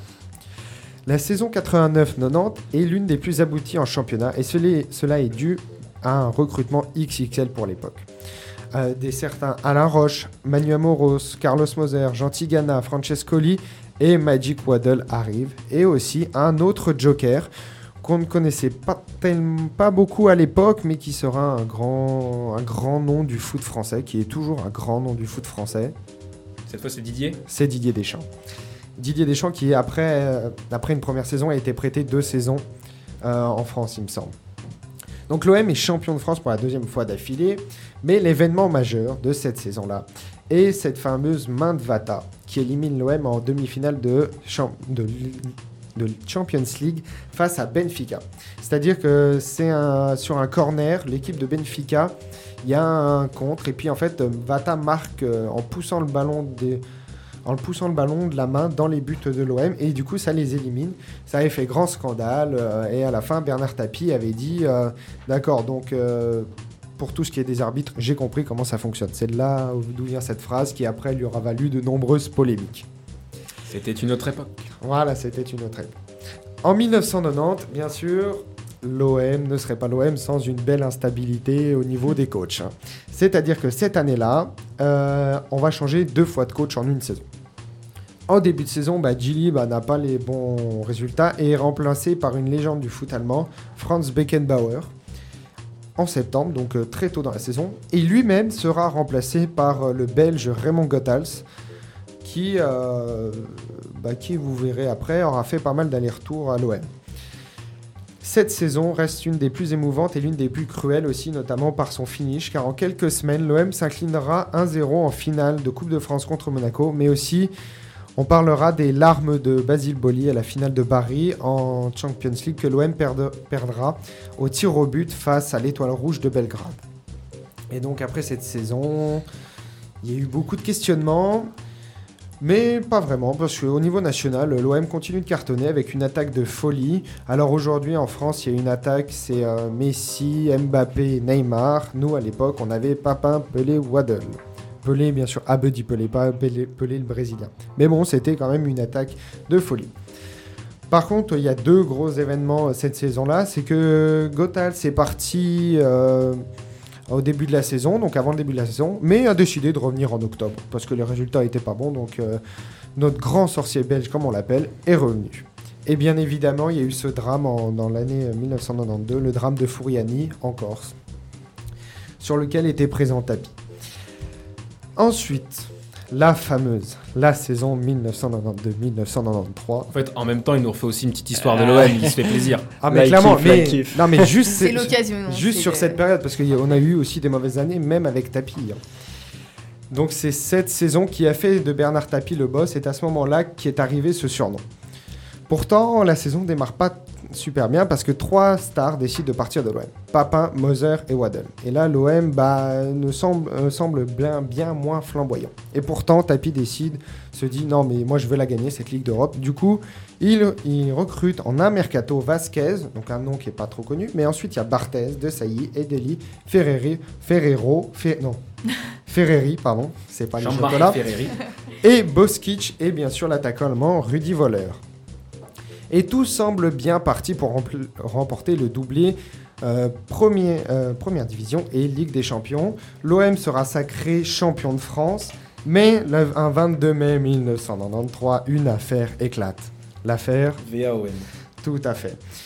Et donc, il y a des, à cette époque-là, il y a des soupçons de corruption qui seront avérés euh, quelques, euh, quelques mois et quelques années après, qui feront que l'OM sera rétrogradé en deuxième division. Et, euh, son titre. et voilà, on, leur a retiré le titre. Mais par contre, les Marseillais ont tous oublié le temps d'une soirée magique en termes unicoises, euh, tous ces problèmes, avec un fameux corner à la 45e et le but de Basile Bollier qui offre le seul titre de champion de France, le champion d'Europe à un club un club français. ouais, Et ça. à la fin, Bernard Tapie était tellement ému qu'il a déclaré euh, une, qu'il a déclaré cette phrase. Je vais demander à Antoine d'augmenter un petit peu le son de la tablette Ouais, pour qu'on les puisse l'entendre. C'est stupide parce qu'on ne devrait pas se mettre dans cet état, mais, mais tant pis, on va pas faire semblant. C'est génial. Et voilà. On sent la voix déjà un petit peu cassée. hein. On- La voilà, et citation puis, est culte. Avant, il se prenait dans les bras avec Raymond Goethals. C'est c'est un moment qui est assez magique. euh. Mais je crois que je vais même la garder pour euh, les petites pastilles sonores. Oui, ça peut toujours servir. Ça peut servir dans d'autres contextes aussi. ouais. Et donc, euh, bah, ce 26 mai 93 euh, marque un peu l'apogée de Bernard Tapie euh, dans le sport. Et après, bah, il y, a eu- des erreurs dans la gestion et des soupçons et de la corruption aussi, il faut l'avouer. Et du coup, après cette victoire, il faut faire face à l'une des pages les plus sombres de l'histoire olympienne. Parce que Tapie reste encore une saison, la saison 93-94, car l'OM finit assez haut dans le classement, mais sera tout de même relégué en fin de saison, parce que Bernard Tapie sera obligé de céder le club. Il fera aussi une histoire, euh, il fera aussi un moment en prison suite à, à, ce- à cette histoire. Mais cette histoire aurait pu se terminer comme ça à l'OM. Mais Tapie, bien sûr, quand euh, Robert Louis Dreyfus, propriétaire de l'OM en 2001-2002, lui demande de, revenir parce qu'il a besoin de son aide, et ben il revient. Mais par contre, et là, il reviendra en tant que directeur sportif car la Ligue lui a interdit de reprendre un poste à responsabilité ou un, poste de gérant dans un club de foot. Mais l'expérience va, tourner, va durer juste une saison. Et euh, voilà, le tapis, ça s'est arrêté euh, à l'OM à ce moment-là. Mais il y a eu, je pense qu'il y a eu deux, un autre échec dans- lors de sa période euh, à l'OM, mais aussi dans, dans le domaine du sport. Il a toujours regretté, c'est de ne pas avoir réussi à faire venir Diego Maradona. Diego Maradona à l'OM. Et pourtant, Maradona était d'accord en 1989, mais euh, il y a eu des problèmes avec euh, le Napoli. Et il avait même expliqué euh, lors d'une interview à la télévision française que quand on lui avait demandé combien il allait payer Diego Maradona, il avait dit je vais le payer 20 millions de francs. Et donc à l'époque tout le monde avait choqué, mais lui ça ne choquait pas parce qu'il déclarait justement que Maradona lui faisait honneur de sa présence si justement il pouvait jouer à l'OM. Et lui il avait déclaré aussi qu'il fallait avoir les moyens de ses ambitions et que l'OM était ambitieux et donc du coup il fallait mettre les moyens. Et donc Tapis et le sport, ça a été une histoire de passion, mais comme durant toute sa vie, euh, bah, c'est, ça a été euh, des ambitions avec des fois des réussites, mais aussi des échecs, et un amour inconditionnel qui le lie encore aujourd'hui à la ville de Marseille, où il sera enterré au cimetière Saint-Pierre ce vendredi. Et du coup, bah, là, je vais vous parler juste un petit peu vite fait des hommages qui seront faits à l'international des, euh, des, des, ouais, des hommages qui seront faits à l'international pour Bernard Tapie, c'est-à-dire que tous les fan clubs internationaux vont déployer une banderole dans leur ville devant des euh, monuments. euh. Donc nous, ce sera à Genève, c'est une petite pub. Ce sera euh, devant le jet jeudi soir. Et un grand hommage lui sera rendu lors du match Marseille-Lorient.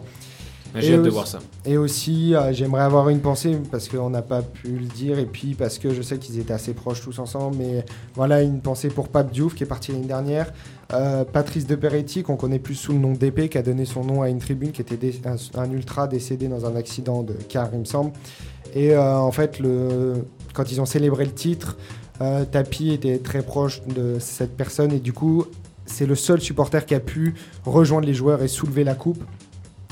Il y a aussi euh, Philou, qui était très connu sur Twitter, Pilou Sport. Ouais. Philou Sport. Euh, Clément, ce jeune Marseillais décédé. euh, C'est honteux. Il y a. Ah, j'y viens, bref. On a la pastille, c'est honteux. On Faudrait l'a la pas, on mettre. l'a pas, on pourrait la mettre. Clément, du coup, un jeune supporter euh, décédé dans un accident de car en rentrant de Angers. Et euh, bien sûr, un- un- une grosse pensée pour notre tonton euh, marseillais René Grande Malville. Ah, voilà, grande figure pour qui j'aimerais avoir une pensée euh, aujourd'hui. Et du coup, bah, je pense qu'en haut, ils doivent être en train de faire une bonne partie de pétanque avec, autour d'un bon Ricard, parce que je sais qu'ils aimaient bien tous ça. Et tu vois, tu nous parlais d'un boulot de Rome, bah, ça se trouve que là-haut, ils sont tous, ils sont tous là-bas. Ah putain, C'est même beau, certain, c'est même certain. Et heure- malheureusement, on n'est pas en direct, on peut pas euh, inciter les gens à venir à l'hommage de- du coup du groupe de supporters Genevois de l'OM qui demain, euh, à, à l'heure où on enregistre cette émission, euh, va faire demain un hommage devant le jet d'eau.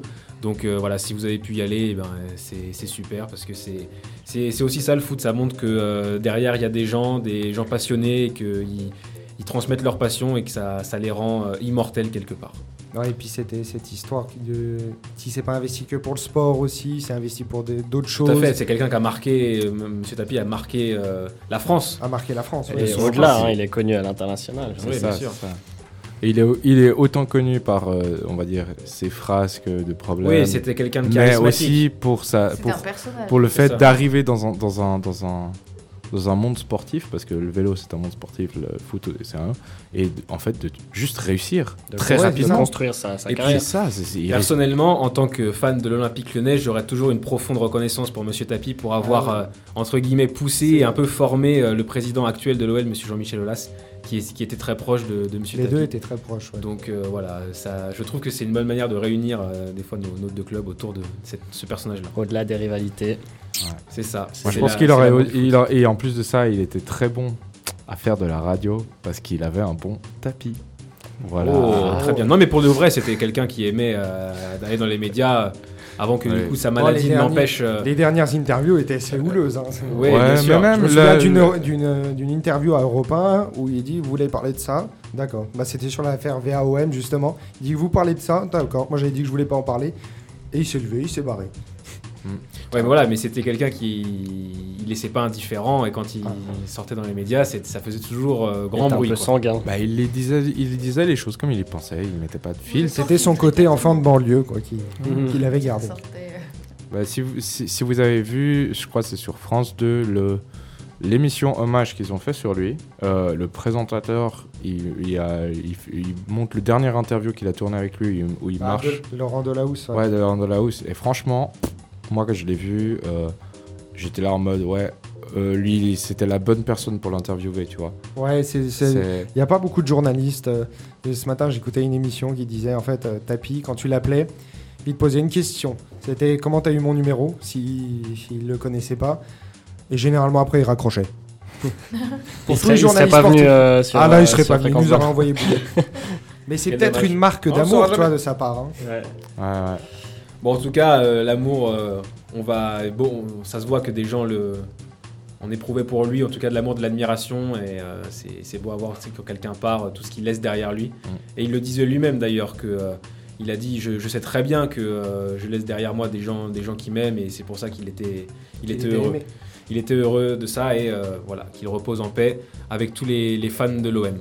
Merci euh, en tout cas, euh, euh, Raphaël, Euh, pour cette. euh, Qui repose en paix avec tous les fans de l'OM. Oui, bah, euh, les fans de l'OM qui sont partis avant lui. Ça peut être mal interprété. Ah, non, je rigole, je rigole. Ils sont partis avant lui, je t'embête, évidemment. je- Oui, c'est Je vrai. t'embête, C'était pas, boutade. c'était pas une attaque euh, de la part une- de Baptiste. Jamais, je me permettrai jamais. C'est une boutade. merci, à, merci à Raphaël de nous avoir euh, dressé ce, ce joli portrait. On a appris euh, aussi euh, beaucoup de choses et c'est intéressant parce que c'est quelqu'un qui a traversé euh, l'histoire du foot en France. Et puis même de tout le sport, parce que Tout le à vélo, on connaissait pas.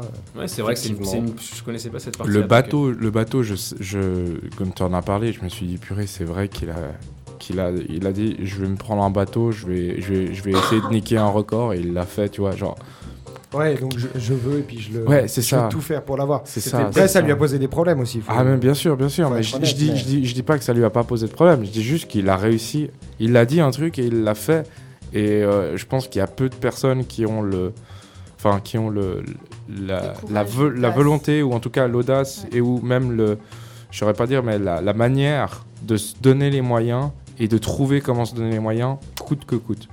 Et je pense qu'on manque un peu de, de ça maintenant. On, Mhm. on baisse Bah, plus vite les de, bras. une de ces phrases euh, que je trouve euh, exceptionnelles, c'est euh, n'essayez pas de réussir dans la vie, essayez juste de réussir votre vie.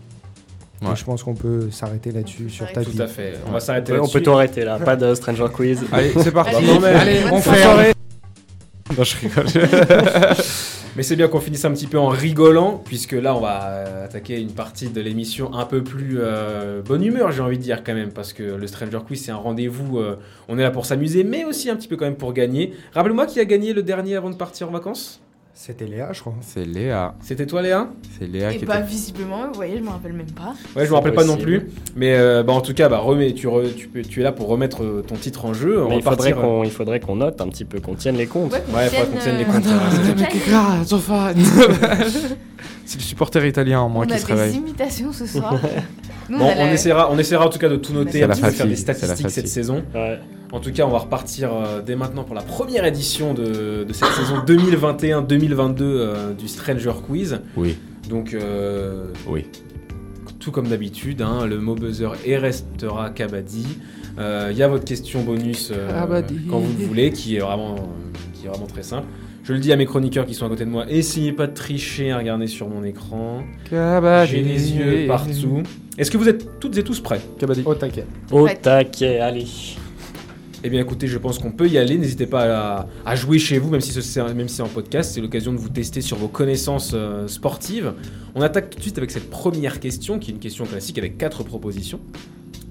Quelle est la particularité Pardon, j'avais envie. Il est vraiment très chaud, ça lui manquait, ça se sent. Ça se sent, il est très très chaud. Alors, quelle est la particularité unique au monde de l'équipe de baseball des Técolotes A. Elle représente deux villes de deux pays différents. B. Elle est légalement détenue par des chefs d'un cartel mexicain. C. Sa présidente est une jeune fille de 11 ans. D. C'est la seule équipe de prison à jouer dans une ligue nationale. Kabaddi. Antoine. La dernière réponse. Qui est une mauvaise réponse. Malheureusement. Mince, J'aurais j'aurais aimé. Oui, monsieur. Alors, je sais Monsieur plus Raphaël. c'est, mais sur le cartel, détenu par un cartel. Mauvaise réponse. Kabaddi. Léa. La première. La première, elle représente deux villes de deux pays Ouais. différents. Excellente réponse, ce sera un premier point pour toi. C'est dommage, l'histoire de la prison, ça aurait été, ça aurait Ouais. été beau. Ouais, C'est vrai. Les Tecolotes de los Dos Laredos jouent en Ligue mexicaine de baseball et représentent à la fois Nuevo Laredo au Mexique et Laredo au Texas. C'est le seul cas au monde, tout sport confondu, d'équipe qui représente deux villes dans deux pays différents dans un même championnat. Alors, euh, dans les faits, elle partage ses matchs à domicile entre le Mexique et les États-Unis, dans deux stades différents des deux côtés de la frontière. Donc, euh, c'est un assez beau symbole d'union autour du sport, quand on sait les relations parfois houleuses entre le Mexique et les États-Unis. Mais c'est aussi un sacré casse-tête pour les autorités frontalières américaines et la DEA, la Drug Enforcement euh, Authority. Euh, parce Dans qu'il y a- Breaking Bad. il y a de nombreuses, euh, il y a de nombreux visas à, à délivrer à chaque fois pour euh, les joueurs, les staffs et les adversaires qui viennent jouer aux États-Unis en provenance du Mexique. Il y a l'influence des cartels qui est très forte à Nuevo Laredo. Et donc c'est un petit peu, c'est un peu compliqué de gérer tout ça, mais euh, Et du coup, il s'entraîne avec le mur que Trump a fait ou pas? Bah oui, ils jouent au mur. Putain, ils font le jeu Ouais. du mur. C'est bien Le connu. but, c'est de l'envoyer au-dessus, tu sais. ouais, je sais Ils pas, sont je très forts pour- Je, je crois qu'ils s'entraînent. Ils, au- ils ont les le meilleurs gardiens américain. pour les dégagements. Voilà, donc pour ce qui est de l'équipe des, euh, des Tecolotes, que je, trouvais, que je trouvais amusante. Donc un point pour euh, Léa qui ouvre donc son compteur. Elle, finit, elle commence comme elle avait fini la, la saison dernière, avec, euh, en prenant la tête. Cette deuxième question, qui est toujours une question classique. La Coupe Kirin est un tournoi de football organisé au Japon par la Kirin Corporation, regroupant à chaque fin de saison 3 ou 4 sélections nationales. Avant, c'était même, on pouvait même mélanger les clubs et les sélections nationales. Mais il y a forcément la sélection nationale du Japon dans la compétition. Et c'est une compétition voilà, euh, amicale. C'est juste en fin de saison, comme ça, euh, pour, euh, pour faire quelques matchs. Kérin, Kérin, Kérin. Mais l'édition 2011 se termine assez curieusement. Pour quelle raison? A. La remise du trophée n'a pas lieu en raison de la liquidation judiciaire de la Kirin Corporation. B. Un tremblement de terre oblige l'arbitre à mettre un terme prématuré à la dernière rencontre. C. Aucun but n'est inscrit sur l'ensemble de la compétition. D. Le but vainqueur est inscrit par un supporter rentré sur la pelouse. Kabaddi. Alors qui a... C'est pas moi. Moi, je, je me Je suis crois Je crois que c'est Hugo. C'est Hugo, ouais. Ouais. Il me semble que c'est Hugo qui a dit en premier. Alors je tente ma chance, mais comme d'habitude, euh, ça pourrait être euh, chaque- chacune des réponses. Euh, je pense que c'était un tremblement de terre. Le tremblement de terre est un running gag de Stranger Quiz. Pour l'instant, euh, ça n'a pas été la bonne réponse. vrai. Et c'est Peut-être toujours cette pas fois, la non. bonne réponse. Kabaddi. Euh, Antoine Euh, c'est euh, c'est le supporter qui a marqué le dernier. Eh but. Non, c'est pas lui qui l'a Kabaddi. marqué. Kabaddi. Moi, j'aurais dit qu'il n'y a aucun but qui a été marqué. Eh bien, c'est la bonne réponse. Aucun but n'a été marqué lors de la compétition. Alors, il y avait que trois matchs dans cette compétition parce qu'il y avait, euh, il y avait trois équipes. Donc, c'était le Japon, le Pérou et la République tchèque. Oh. Eh ben, aucun but non, euh, n'a été marqué. Trois matchs, 3-0-0. Et les trois nations qui se partagent le trophée de la pire compétition de football de tous les temps. Pas de, pas de tir au but, rien du tout. Ouais, c'est. Non, non, rien du tout. Ils se sont dit, bon, bah, c'est tellement nul. ils- À tout moment, ils vont marquer aucun euh, tir au but, alors euh, on laisse tomber. Eh ben, un point pour toi, Raph. Tu euh, ouvres ton compteur et tu reviens à hauteur de, de Léa. Pour l'instant, euh, Antoine et puis euh, Hugo n'ont pas de points, mais ça peut peut-être changer. ça peut peut-être changer avec cette troisième question qui sera un juste prix. Ouh. Et attention, alerte record du monde. L'Australien Daniel Scali a battu le record du monde de gainage en planche. Position euh, planche, voilà. Punaise, Oh, j'ai putain. entendu un peu. Moi aussi, je l'ai vu. Ah. Enfin, je- j'ai vu. Pardon. Alors, je vous vois avez la peut-être, vous avez Ah, mais vous peut-être, connaissez le- J'ai vu réponse. la vidéo, non, mais. mais non, justement. vous connaissez j'ai le pas truc, regardé mais le est-ce contenu que qu'il y avait à côté? Exactement, c'est ce que je Je vois le mec encore en train de faire gainage. C'est ça. Et j'ai zappé. Voilà, et Je donc euh, donnez-moi euh, son temps en heures, minutes, et le ou la plus proche gagne. En heure, minute. C'est Ah toi, c'est toi Je- qui je- dis qui commence. Je ou- vous imagine comme ça en train de vous, en train de vous rappeler que vous avez pas, vous avez oublié de regarder le temps. Normalement, c'est ceux qui ont plus- le plus de points. Augmente, augmente le son de la tablette. euh. Moi, je me rappelle que je... C'est juste que je sais tellement pas. D'une fois à l'autre, ça change tellement. Non mais laisse-le comme ça. T'inquiète, ouais, on va faire. Alors, dites-moi, un petit heure minute. Qui se lance En général, c'est ceux qui ont des points qui commencent. Parce que c'est Ouais, plus- ouais, plus- hein. C'est plus désavantageux de. Raph et Léa. Allez, Raph, Moi, je sais pas, mais j'irai à 11h, 10 minutes. 11h10 minutes. 15h30. 15h30. Euh, Hugo. allez, 15h31, comme ça, si c'est plus, c'est moi. 15h31. Oh, le vicieux. Euh... Bah tiens, tu sais quoi, moi je vais aller entre les deux, je vais faire un 12h45. D'accord.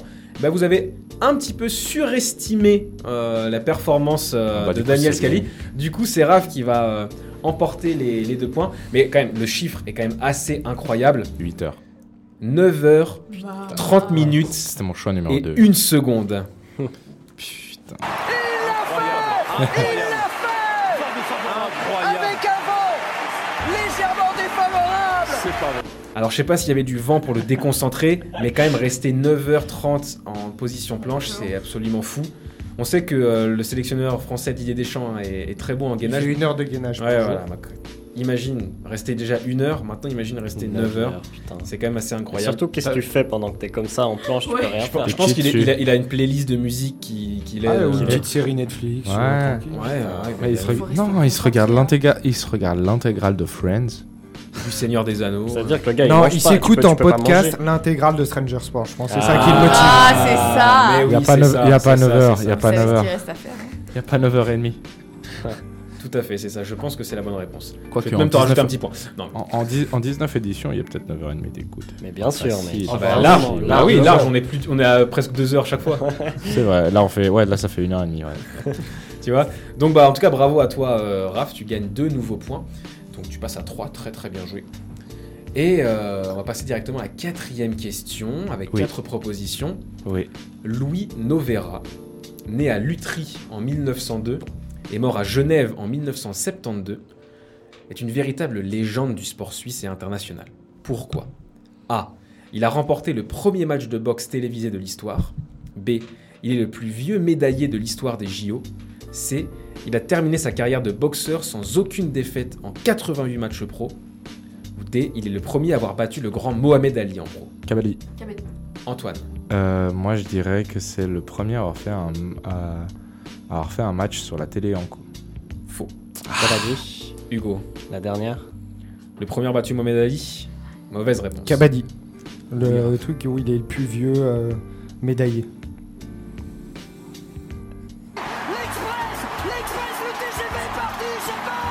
Il est parti le TGV RAF, on ne l'arrête plus, il va marquer un nouveau point. Le colosse de Carouge, de Le- retour. C'est le cas rouge. Un nouveau point, parce qu'en effet, Louis Novera est le plus vieux médaillé de l'histoire olympique. Il n'est même pas boxeur en réalité, il est un skipper. Il participe en voile à 4 Olympiades, à Berlin en 1936, à Londres en 48, Helsinki 1952 et donc Mexico 1968. C'est lors de cette dernière édition où il remporte la médaille d'argent à 66 ans. Eh ben, Cela fait de lui le plus vieux médaillé olympique de l'ère moderne et probablement de l'histoire. Puisque à hein. l'époque antique, à 66 ans, euh, vieux, hein. m'imagine Soixante- mal. 60 l'époque. 66 ans, Ah, ils t'étais étaient déjà morts déjà en fait. ouais. Voilà, donc je pense que c'est le plus vieux médaillé de l'histoire tout court, donc euh, un Suisse. Voilà, ça fait, ça fait Stylé, plaisir. stylé. En tout cas, c'est un nouveau point pour Raph qui passe, il me semble, à 6. Non, Non, à c'est 4, un à point. 4, à 4, à 4. N'allons pas trop vite. Ouais. N'allons pas trop Déjà vite, qu'il est 4 fort, euh. points, alors que les autres sont à 1 ou bien 0. Il faut, il faut se, se réveiller un petit peu.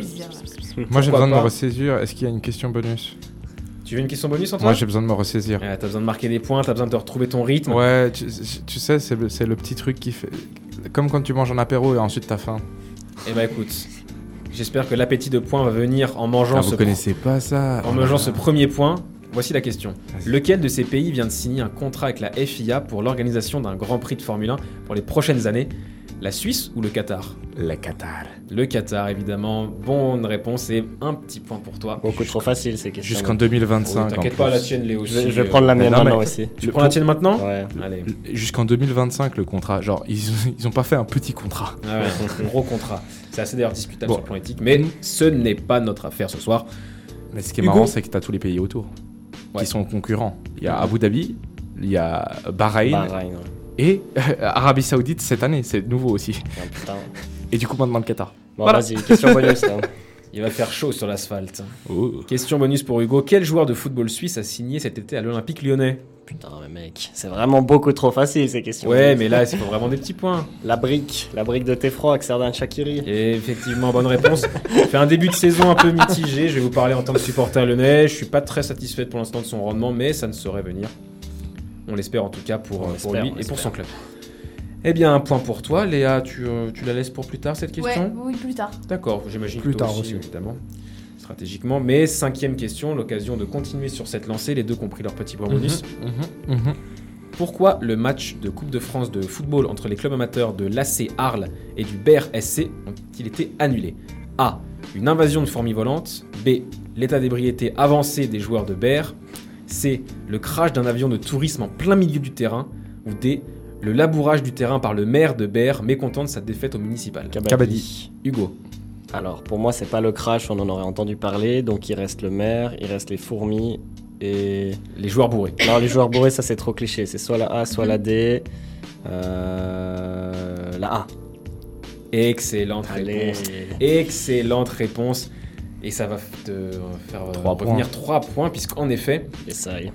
Ce match a été euh, tout bonnement annulé par une invasion de fourmis volantes. Bah, ça devait être absolument euh, terrifiant, puisque pour annuler un match, euh, il devait en avoir un sacré paquet. Moi, j'ai cru que tu allais parler d'un autre match de Coupe de France qui a été annulé cette semaine. Pour quelle raison? Ah, parce qu'ils ont ils, sont trompés ils de sont ville. trompés de ville. Ouais, ils sont allés. euh, le bus est arrivé à un, à un mauvais endroit. Ouais, c'est vrai que ça aurait été, ça aurait été cocasse aussi. Ou les On avait dit Valence, à l'Euro qui se sont trompés de ville aussi. Ouais, c'est toujours allés les Français. Toujours des Français, la On avait, on avait dit Valence en France, pas en Espagne. Les Français pas, les Français pas très malins I prefer really not to not to speak. If I speak, I am in, in big trouble. In big trouble. And I don't want to be in big trouble. Voilà, on va en rester là.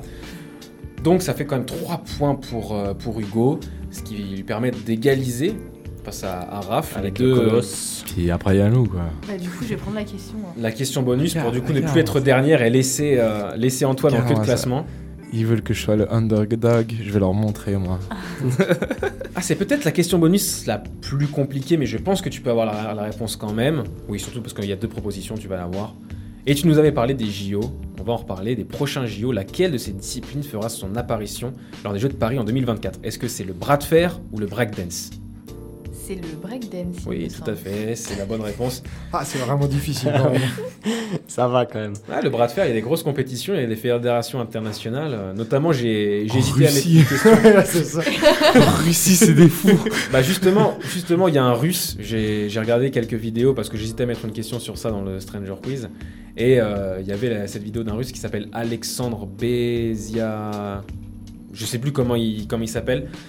Mais il, euh, il avait un visage poupon, mais alors euh, 24 ans, un visage d'enfant, de bébé même, mais alors des bras exceptionnellement, euh, immenses. Et surtout, il est, il est euh, très très fort au bras de fer. Quoi.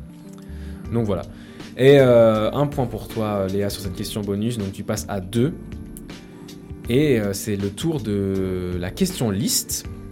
La fameuse La question. fameuse question liste. liste. Donc le premier qui n'arrive plus à répondre, ou bien qui euh, répond mal, va faire marquer un point à tous les autres. Et euh, à l'hiver, on va avoir, euh, on va avoir la, la première, enfin pas la première, la, la prochaine euh, Coupe d'Afrique des Nations. Et donc vous allez devoir me dire les pays qui y participent. Mhm. En commençant par Antoine. Le Ghana. Le Ghana, je vérifie ma liste, mais je pense que c'est bon. Oui, c'est bon. L'Algérie. L'Algérie y participe évidemment. Léa. Euh, le Cameroun. Le Cameroun y participe, tout à fait. C'est le, c'est le pays hôte d'ailleurs. L'Égypte. L'Égypte euh, y participe, oui. Nigeria. Le Nigeria. Je vérifie, mais je pense que c'est bon. Oui, c'est bon. Le Maroc. Le Maroc, euh, il participe, bien sûr. Vainqueur une seule fois en 1976. Ils essaieront de crocher une nouvelle, euh, nouvelle victoire. Léa. C'est le moment aussi de réviser votre géographie C'est ça, hein. hein. Moi, c'est bon, j'en ai. Connaître les pays d'Afrique Moi, j'en ai. Ouais, c'est bon. Gambie. La Gambie. Hmm, c'est osé. C'est osé. C'est osé. Et oui, la Gambie participe. Oh, la chance là. Jamais entendu parler de l'équipe de foot de Gambie, mais. Là, Bah je voilà. fais plus de la géographie que. Maintenant, c'est fait. Euh, moi, je dirais la Côte d'Ivoire. La Côte d'Ivoire. euh, Tac, tac, tac. Oui, je pense que oui. hein. Oui, Les c'est bon, frères- la Côte Les d'Ivoire. frères Touré. Euh, moi, je dirais le Togo. Le Togo. Ancien euh, joueur contre la Suisse en lors d'une 2006. coupe. Tout à fait. Contre la France également. Exactement. Mais la France, ouais. Les avait éclatés. Eh ben, je crois que c'est une défaite puisque le Togo ne- n'apparaît pas sur cette liste. Non, ils sont, ils ont pas été qualifiés.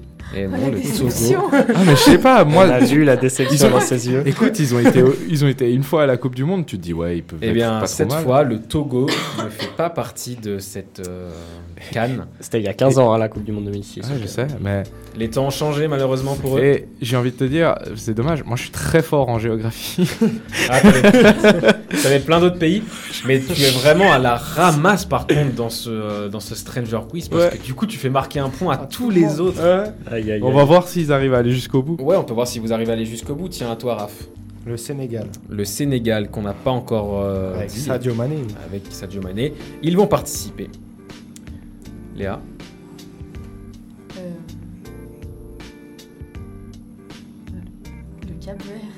Le Cap Vert, c'est osé. Encore plus osé que la, que la Gambie, ça. Mais ça marche, le Cap Oh. Vert. Incroyable, c'est quoi ce bordel? Les Cap Verdiens. Euh, Moi, je dirais, euh, je, je pense à la Coupe du Monde là, juste avant, donc je dirais l'Afrique du Sud. L'Afrique du Sud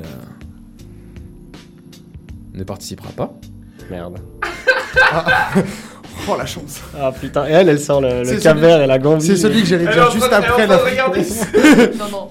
Alors la carte de l'Afrique.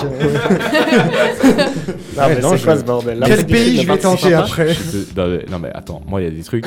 Tu te dis, elle va, tout à coup elle va nous sortir un pays. euh, C'est comme si je te disais la Papouasie, Malawi. la Papouasie Nouvelle-Guinée. La Guinée. Et donc l'Afrique du Sud ne participera pas, c'est officiel. Non, ça Ça reste que du coup euh, Raph et Léa. Est-ce que tu Non, as quelqu'un ou un pays Attends, j'en ai un. Putain, moi j'en ai la Somalie, frère. Attends, Eh, attends. ne l'aidez pas Ou ne l'induisez pas en erreur non plus. Non, non, mais attends, parce que j'ai. euh, Je sais pas, je vais tenter la Mauritanie. La Mauritanie. Alors là, mec. C'est bon, ça passe la Mauritanie. Allez, c'est quoi soirée. Ouais, mais il y je- avait des groupes de qualifs. Tous et les voilà. pays sont qualifiés ou c'est quoi? C'est comment? Bah Ah, non, putain, euh, pas l'Afrique du Sud par exemple. Léa, est-ce que tu. Pense à un génocide. Non, pas forcément. Le gars il nous parle d'Hitler, maintenant il parle de génocide. Le Rwanda, frère. C'est incontrôlable. Allez, dis-nous dans 5 secondes, dis-nous un pays. Le Maroc. On l'a dit. Ah, On l'a déjà dit. Dit. Et Ah, malheureusement- le coup dur, le coup Ok, dur. ok. Le point bonus. Laisse-moi tenter, euh, juste comme ça pour Ouais. voir ce que j'ai. Donc moi j'avais la Namibie. La Namibie, mais je crois pas qu'ils participent. Ah, ils participent pas. Ah non, parce qu'ils ils sont trop forts en. en- en rugby. En en rugby, le. Mais là, c'est en foot. Ouais, ils sont trop forts en rugby, c'est pour ça. Ouais, mais Ils ont pas besoin d'a- Non, ils ont pas besoin de faire le foot. Ils sont Ouais. forts quelque part. Ouais, ouais, ça c'est bien. Non, la C'est Tu- un je raisonnement pensais, comme un autre. Et il y a la Tunisie de pas l'instant. La Tunisie, ouais. Ouais. Euh, je me suis dit, il y avait aussi bah, juste le Niger, c'est à côté du Nigeria. Le Mali. Le non, Mali. Mali, j'ai. euh, Mali, j'ai dit. non, personne n'a dit le Mali. Ah non, j'ai Ah pas ouais dit. Il y a le, il y a le Bénin potentiellement aussi. Le comme- Bénin n'y est pas, le Mali Ah ouais y est. Et euh, t'avais dit quoi juste avant Le Niger. Le Niger n'y est pas. Congo. Laquelle euh, Lequel Ré- Congo République démocratique du Congo. République démocratique du Congo. Non, il n'y a aucun des deux Congos en Ok. fait. Ok, donc deux, ok. Attends, il y a quoi d'autre comme pays? Zimbabwe. Le ça Zimbabwe, ils y font. Bon le mec, tu vas Ah, faire ils y tous les pays. Oh, yes, le Zimbabwe. C'est bon parce que le Zimbabwe c'est le pays qui a le plus tu- d'infractions. Hugo, tu te moquais du Malawi, mais le Malawi est qualifié. hein. Non. Le Djibouti aussi? Non, Ouais, pas tu Djibouti. Ah ouais, quand même pas. Non, il y a également, what il y a Il y également a le, Sou- le Soudan. Ah, il y a le Burkina Faso aussi. Parce que Ouais, t'as il y a, Sierra Soudan. Leone, il y a les Comores. Le Malawi est qualifié. Madagascar? le. Les Comores. Ah bah oui, les Comores. Madagascar, ils y sont? Non. Ils ont fait une fête de dingue. Guinée équatoriale aussi. Bon, bref, voilà à peu près les pays. Guinée-Bissau, j'avais. Et, euh, Donc un point bonus pour Raphaël, donc il va marquer 2 points sur ce coup, tu vas passer à 6. Hugo va passer à 5 puisqu'il profite euh, de la première erreur d'Antoine. Et toi tu vas passer Léa à 3. 4, non? Non 3. Non, 3. Non tu triches. Ouais, ouais. Je pensais que c'était 4. Non c'est 3. Et oui Malawi, je vois que tu recherches euh, capitale Ouais. Lilongwe si ça t'intéresse. Je regardais le nombre d'habitants, mais apparemment il y a quand même 19 millions. Ouais, ouais, ouais. C'est beaucoup. Enfin bref, passons maintenant euh, à la question citation. Qui a dit si quelqu'un devient un emmerdeur après avoir remporté des victoires, c'est qu'il l'était déjà avant? Christian Constantin. Bernard Tapie. Non, trop facile. mais ça lui ressemble. Ah, il aurait- à mon avis, il a dû le dire à un moment. Euh, Vous pouvez me poser des questions, je vous Est-ce rappelle. que c'est un- un- une personnalité du foot Non, Est-ce que c'est une personnalité française non, Putain. Est-ce Est-ce- que c'est Est-ce que une c'est- personne décédée Une personnalité d'un sport collectif. non. Euh, sport- euh, un sport motorisé Oui. Ok. Alors. Donc voilà, c'est c'est Ouais. autorisé, il y a des teams, mais... euh, Ouais, ouais, c'est- d'accord. Mais c'est un, un genre un gars. Est-ce que ça serait décédé? Euh... putain, Décédé, décédé Eh, ou. Oh non Est-ce que ce serait- C'est ça que tu Est-ce qu'il mais tu vois, est-ce qu'il Écoute, serait anglais? Est-ce qu'il serait anglais? Antoine, t'es dans Non, un état ce soir. Il est pas anglais, putain. Euh, Est-ce qu'il serait brésilien? Non plus. Ce n'est pas Ayrton Senna. Ah voilà, parce que ouais, je, je fais pareil. Euh, qui c'est qui c'est qui c'est d'autre Est-ce que ce serait pas Schumacher Mais Non. non, mais justement, c'est pour ça qu'il dit décédé, décédé. Euh, Je sais, bah. Bah, Schumacher, il a un frère, hein, si jamais. Et Ralph Schumacher. Mais bon. Est-ce que Non, c'est là, pas- on- Euh, Niki Fernando Alonso. Excellente réponse de Oh. la part d'Hugo. Oh, Oh. putain. Ah. Moi j'allais dire Fernando Alonso. C'est, pour ceux qui l'auraient peut-être pas bien entendu, Niki Lauda, Ouais. ancien pilote autrichien, euh, qui nous a quitté euh, l'année dernière, il me semble. 2019. Ouais, ouais, donc y a- ça remonte quand même. C'est la seule personnalité des sports motorisés morte que je connaisse. Eh ben voilà, ben Bah c'est voilà. elle. Voilà. J'ai tenté ma chance. C'est elle qui a dit cette citation. si quelqu'un devient un emmerdeur après avoir remporté des victoires, c'est qu'il l'était déjà avant. Ça fait 2 points pour Hugo, tu passes à 7 points, il, Il me en semble. sait quelque Sept. chose. T'étais à 5, Euh, J'étais à 5. Ouais, à absolument, ouais. Tu reprends la tête Ah, à Raph stylé. qui est toujours à 6. Mm.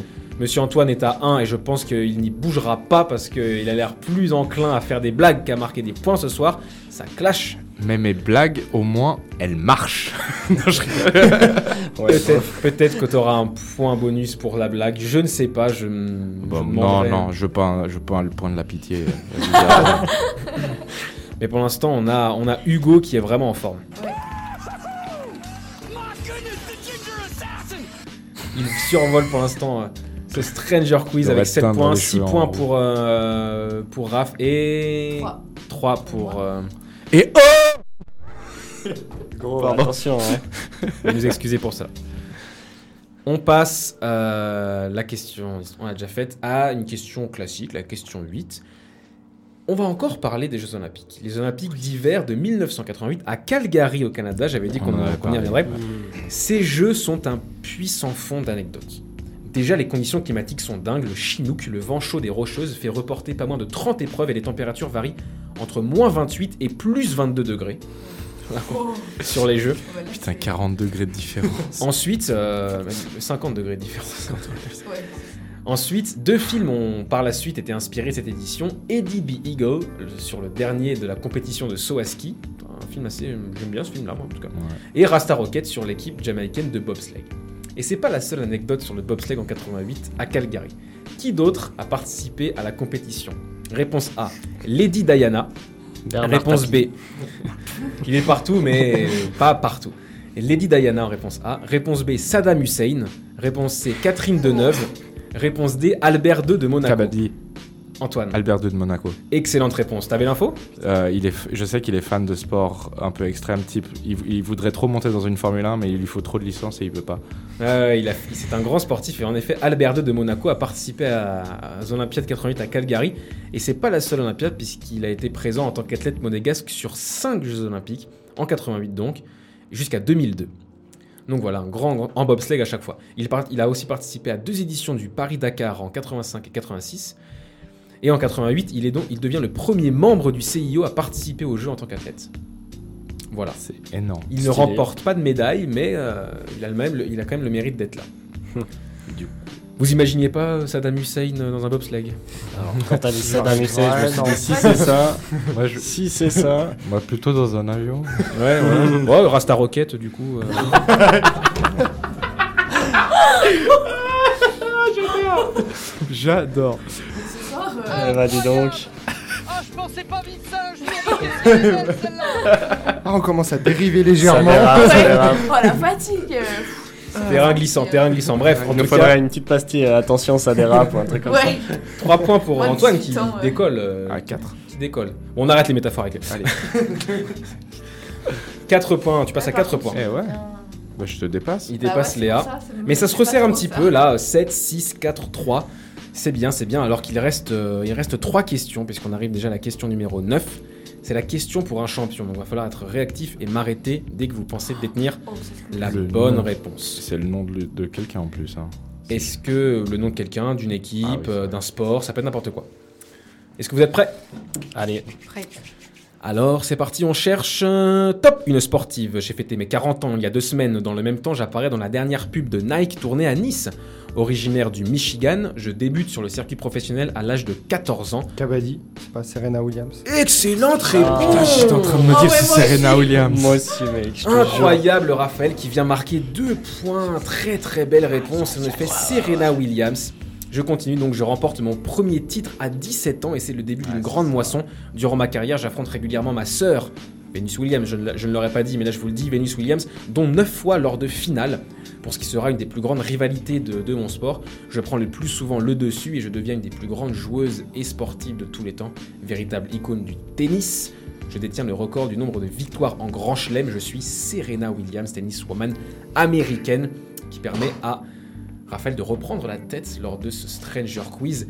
Très très bel affrontement. Il y a Il beaucoup, euh, il y a beaucoup de, de changements de, De de leader. leader. C'est très très intéressant.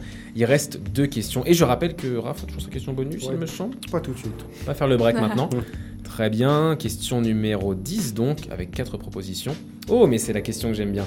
C'est la question où il y a d'abord un son. Alors écoutez ça et je vous poserai la question après.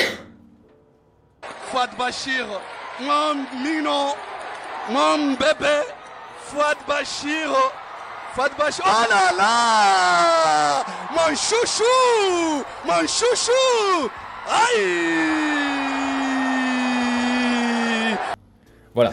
On Vous aurait avez, dit les commentateurs quand, je regarde un- quand tu regardes un match en streaming, tu sais. vous avez peut-être déjà entendu ça si vous traînez de temps en temps sur TikTok. C'est un son qui circule beaucoup. Eh bien, sachez euh, qu'on entend ici un commentateur de foot donc s'extasier sur l'action d'un joueur.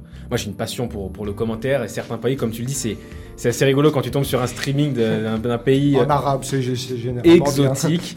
Et euh, voilà, euh, certains pays ont la, réput- ont la réputation d'être atypiques dans le domaine. On connaît les interminables goals des Sud-Américains, par exemple. Eh bien, de quel pays nous vient ce journaliste passionné? A. Du Gabon. B. Des Comores. C. De l'Algérie. Ou D. De Guinée. Kabaddi. Alors là, c'est- Bah, J'avais l'impression d'être le premier perso, mais. on va te l'accorder. Algérie. Mauvaise réponse. Kabaddi. Kabaddi. Cette fois, c'est Raph. Ah non, c'était moi. Ah, C'était toi Ok, c'était Hugo. Merci pour ton fair play. Euh, c'est les Comores. Et c'est une bonne réponse en plus. Euh, T'avais l'info ou alors tu... Non, non, non, non. Ah, il s'est- il s'est. Mon chouchou. My chouchou Effectivement, c'est un, un commentateur comorien qui a l'air vraiment fan de ce Fouad Bachirou, son chouchou. Voilà. Est-ce que je peux donner un de mes deux points à Raph Non, je te le laisse, allez. Oh je non, te tu vas, laisse. tu vas laisser les deux points et on il, va a du son, coup avoir il, a un- sa- il a son point bonus. C'est encore, vrai qu'il a encore son point bonus. encore un nouveau leader. Ne Puisque, soyons pas trop gentils. Puisque du coup, avec 8 points, tu repasses devant. Ouais. C'est juste C'est juste. 8 points, tu repasses devant, alors que là, il reste deux questions. Mais dites-moi, vous me ferez pas une Max Verstappen et Lewis Hamilton là? Ah oui, c'est vrai que c'est c'est très très beau. Coude à coude. C'est une vraie, vraie, vraie belle, euh, vraie belle rivalité là qu'on a dans le Stranger Quiz. Onzième question. Et on va encore, euh, on sort d'un été olympique. J'ai donc beaucoup de questions sur des anecdotes olympiques. Cette fois, ça concerne une cérémonie d'ouverture, celle de Londres en 2012. On y a vu réunies à l'écran deux personnalités. Je ne vais faire aucune proposition et vous allez devoir deviner ces personnalités. Vous pouvez marquer un point par personne trouvée. Proposez, faites des propositions. Je ne répondrai à aucune Ah, question. Est-ce que ce sont des, euh, des, des personnes du monde Je ne réponds à aucune question. Mais what the fuck Attends. Ah ouais. Attends, non, mais moi je pense à. haut- C'était plus dans la haute voix dans le sens. Il y a des personnalités. On sait même pas si c'est Ouais. des personnalités euh, sportives. Je pourrais donner des indices, c'est pas des personnalités sportives. Je- Moi, j'ai un nom. À la, cérémonie, à la cérémonie, c'est pas ceux qui tenaient. Non, pas- non, c'est c'était pas- euh, c'était la vidéo d'introduction de la Ouais, ouais, cérémonie. ok, on voit deux personnes, des célébrités. Ouais, des Des célébrités. célébrités. Il y avait la reine. Un point pour Hugo. Oh. Il y avait la reine d'Angleterre. Le premier ministre. Pas le premier ministre anglais. Euh, Qui était à l'époque James Cameron. Moi, je vois quelqu'un qui a joué du piano pendant la cérémonie. Elton mais j'ai John. que le. Non, Non. c'est c'est justement. C'est. euh, J'ai le nom de. Il y avait pas un acteur Du de James film. Bond ou un truc Mm. comme ça?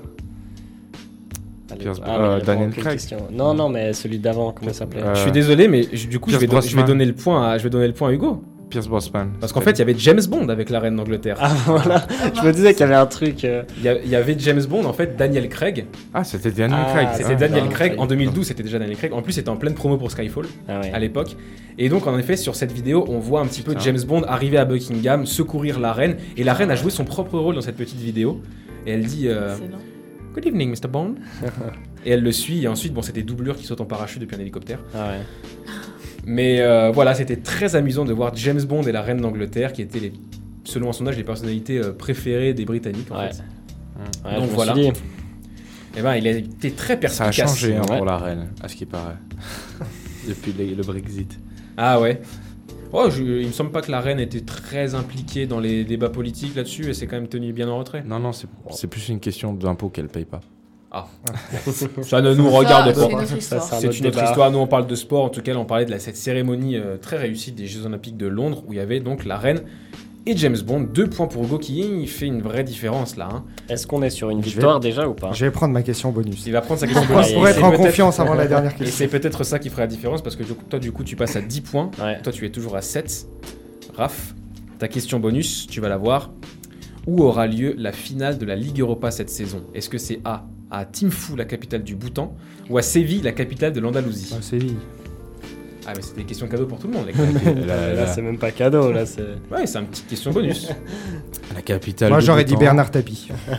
Elle va se dérouler à Bernard Tapie, la capitale. euh, Et le but a été marqué par Bernard Tapie. Voilà, Bernard Tapie.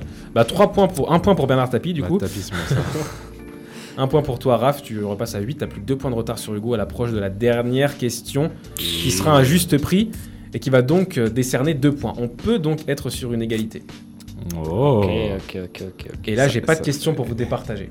C'est embêtant. Eh, Ce sera est-ce un que- match nul. Non, non, non. Est-ce que ce serait pas à, euh, du coup, Léa et moi, de trouver une question subsidiaire pour, pour départager les premiers? Ça pourrait être intéressant. Écoutez, si vous voulez, mais on va déjà On va déjà poser la question. question, parce que ce n'est que Te dans le, pas la tête. Non, mais comme. Non, ce mais comme que dans le cas où c'est Raphaël on qui gagne. improvise, tu vois, on improvise. Ce n'est que dans le cas où Raphaël gagnerait. avant les bœufs.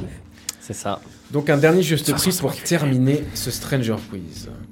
Le record du monde de plongée autonome avec bouteille est détenu par le nageur de combat. C'est un nageur de combat Il a le couteau entre les dents. égyptien Ahmed Gamal. La question ne porte pas sur la profondeur, euh, sur la folle profondeur atteinte par Ahmed, 332,35 mètres, mais sur la durée de la remontée à la surface. Combien de temps pour remonter à la surface selon vous Hmm. Le leader va commencer à parler, Hugo. Aïe. Euh, Je pense qu'il a mis. euh, J'attends une réponse en heure. En heure, ouais, ouais, ouais, non. T'inquiète. Ah, en heure minute, si je tu veux. pensais bien que c'était en heure minute, mais. Je dirais euh, s- 5h30. Ok. Raph? Attends, Moi, je dirais 4h25. D'accord. pour remonter. Mais du coup, ouais, euh, 3 heures. Et toi? Antoine, que dis-tu? Moi j'étais dans des minutes, tu vois, au début, mais. euh, mais non, c'est- Deux minutes. Euh, non, non, non, non, quand même pas. Euh, bah, du coup, pff, là, moi je dirais 6 heures. 6 heures, d'accord. Je sais qui a remporté les points, je sais également qui a remporté le Stranger Quiz. Alors, est-ce que Raphaël a clutch? Là, il y ou a est-ce du que suspense. Raphaël a choke sur cette dernière question Un indice chez vous. Caca dans la culotte Caca dans la culotte Désolé Raphaël, ce ne sera pas pour cette fois. Le Stranger Quiz va être remporté par Hugo. Allez. Mais ce n'est pas non plus lui qui remportera les points de cette question puisque il a fallu, tenez-vous bien, 15 heures à Ahmed pour remonter à la surface. 3 heures. Moi j'ai dit 9. En, en- non, j'ai- dit 6 en me disant que c'était C'est donc toi C'est qui toi va, qui c'est toi Antoine qui va remporter les 15. deux points. 15. Attends, attends, attends, parce qu'il f- le temps qu'il fasse tous les paliers C'est exactement Ouais. ça. Ouais. Je vais, vous, en- je vais vous en dire un peu plus. Il a donc fallu observer de nombreux paliers de décompression pour la survie d'Armed. Il a plongé avec pas moins de 60 bouteilles contenant différents gaz C'est ça, c'était ça ma question que je voulais qui, a- poser. qui avait, qui avait du coup à, à chaque palier, euh, les différents gaz étaient Ouais. mélangés différemment pour pouvoir répondre aux besoins d'Armed, pour euh, être le plus prudent possible. Voilà, il a fallu tout ça pour Ouais. atteindre, euh, du coup, sans scaphandre, sans rien, 332,35 mètres, quand on sait que le plancher océanique peut descendre jusqu'à 11 000 mètres. Bon, le gars, il est nageur de combat quand même. Ouais, A- là, Après, le truc et aussi qui fait que c'est des gaz différents, je crois qu'il y a avec la compression. Ouais, c'est Ouais, ça. Bon, Donc bref. des trucs de fou. Ouais, non, mais- Chimiquement, je sais pas exactement mais les détails. comment mais- lui, il a pu tenir, ce, comment le corps humain a pu tenir jusqu'à cette profondeur-là. Déjà rien que ça. Ah ouais, c'est fou. Impressionnant. 15 heures. Quand tu 15 vas déjà heures profond, ça te fait des petites sortes de, de fourmis D'accord, euh, Antoine. dans, les, dans les oreilles là. Non, mais je sais pas, vous avez jamais. Des fourmis volantes, non c'est des- Ouais, c'est- fourmis volantes. Non, mais je sais pas, je sais pas comment dire, mais Des ça picote un peu dans les je oreilles. Normalement, avec la pression, j'ose C'est pas grave, imaginer je la pression de. Je remercie Léa, parce qu'il y a quelqu'un qui a remarqué la blague. Augmente-moi un petit peu le son de la tablette, s'il te plaît, Antoine. C'est déjà fait. J'ai un scoop pour vous. Oui. Hugo est le nouveau champion du Stranger Quiz. Allez. Et ça, je veux qu'on le note. hein. Félicitations. Je veux qu'on note ça, qu'on commence à faire des statistiques. Il remporte, il remporte cette édition avec la bagatelle de 10 points. Bravo à lui. Et bravo également à, à- à ses adversaires qui ont livré un très très beau combat, notamment, Raph. notamment Raph euh, qui a, qui a bien tenu. Un beau réveil aussi de- d'Antoine qui était, qui, était, euh, qui était mal parti. Eh ben écoutez les amis, c'est euh, déjà la elle a quand fin. même sorti le- la Gambie et puis le Cap-Vert. Ah oui, mais tout le monde, ça, tout le monde a eu son, a, a eu son eu heure de moment. gloire, euh, son moment de gloire Moi- dans ce Stranger Moi, j'ai juste envie de dire le prince Albert. Eh non mais ouais, c'est vrai toi aussi. Tu as eu Très beau moment, piercing hein, à c'est se beau faire. moment de, de clutch. En tout cas, voilà. cool. C'est avec cette victoire d'Hugo qu'on va mettre un terme à cette euh, 19e édition euh, de, euh, de Stranger Sports. Et oui. Merci à tous de, l'avoir suivi si vous nous écoutez en podcast. Merci, euh, elle n'est plus avec nous, mais euh, à Elisabeth Gerritsen d'avoir été avec nous en début d'émission et de nous avoir fait découvrir son univers du ski freeride. Merci à tous, euh, mes chers amis, pour euh, vos, euh, vos chroniques, tout simplement, euh, qui étaient encore une fois très très bien réalisées. Et euh, maintenant, il ne me reste plus qu'à vous donner rendez-vous dans trois semaines, tous les trois mercredis, de 20h à 22h si on est en direct, sinon bah, en podcast, toujours comme d'habitude. D'ici là, bah, restez curieux, con- continuez à en apprendre, ça pourra peut-être vous aider pour le Stranger Quiz. Voilà, je vous souhaite une bonne journée, une bonne soirée, une bonne nuit, peu importe quand vous écoutez ça. Kabaddi.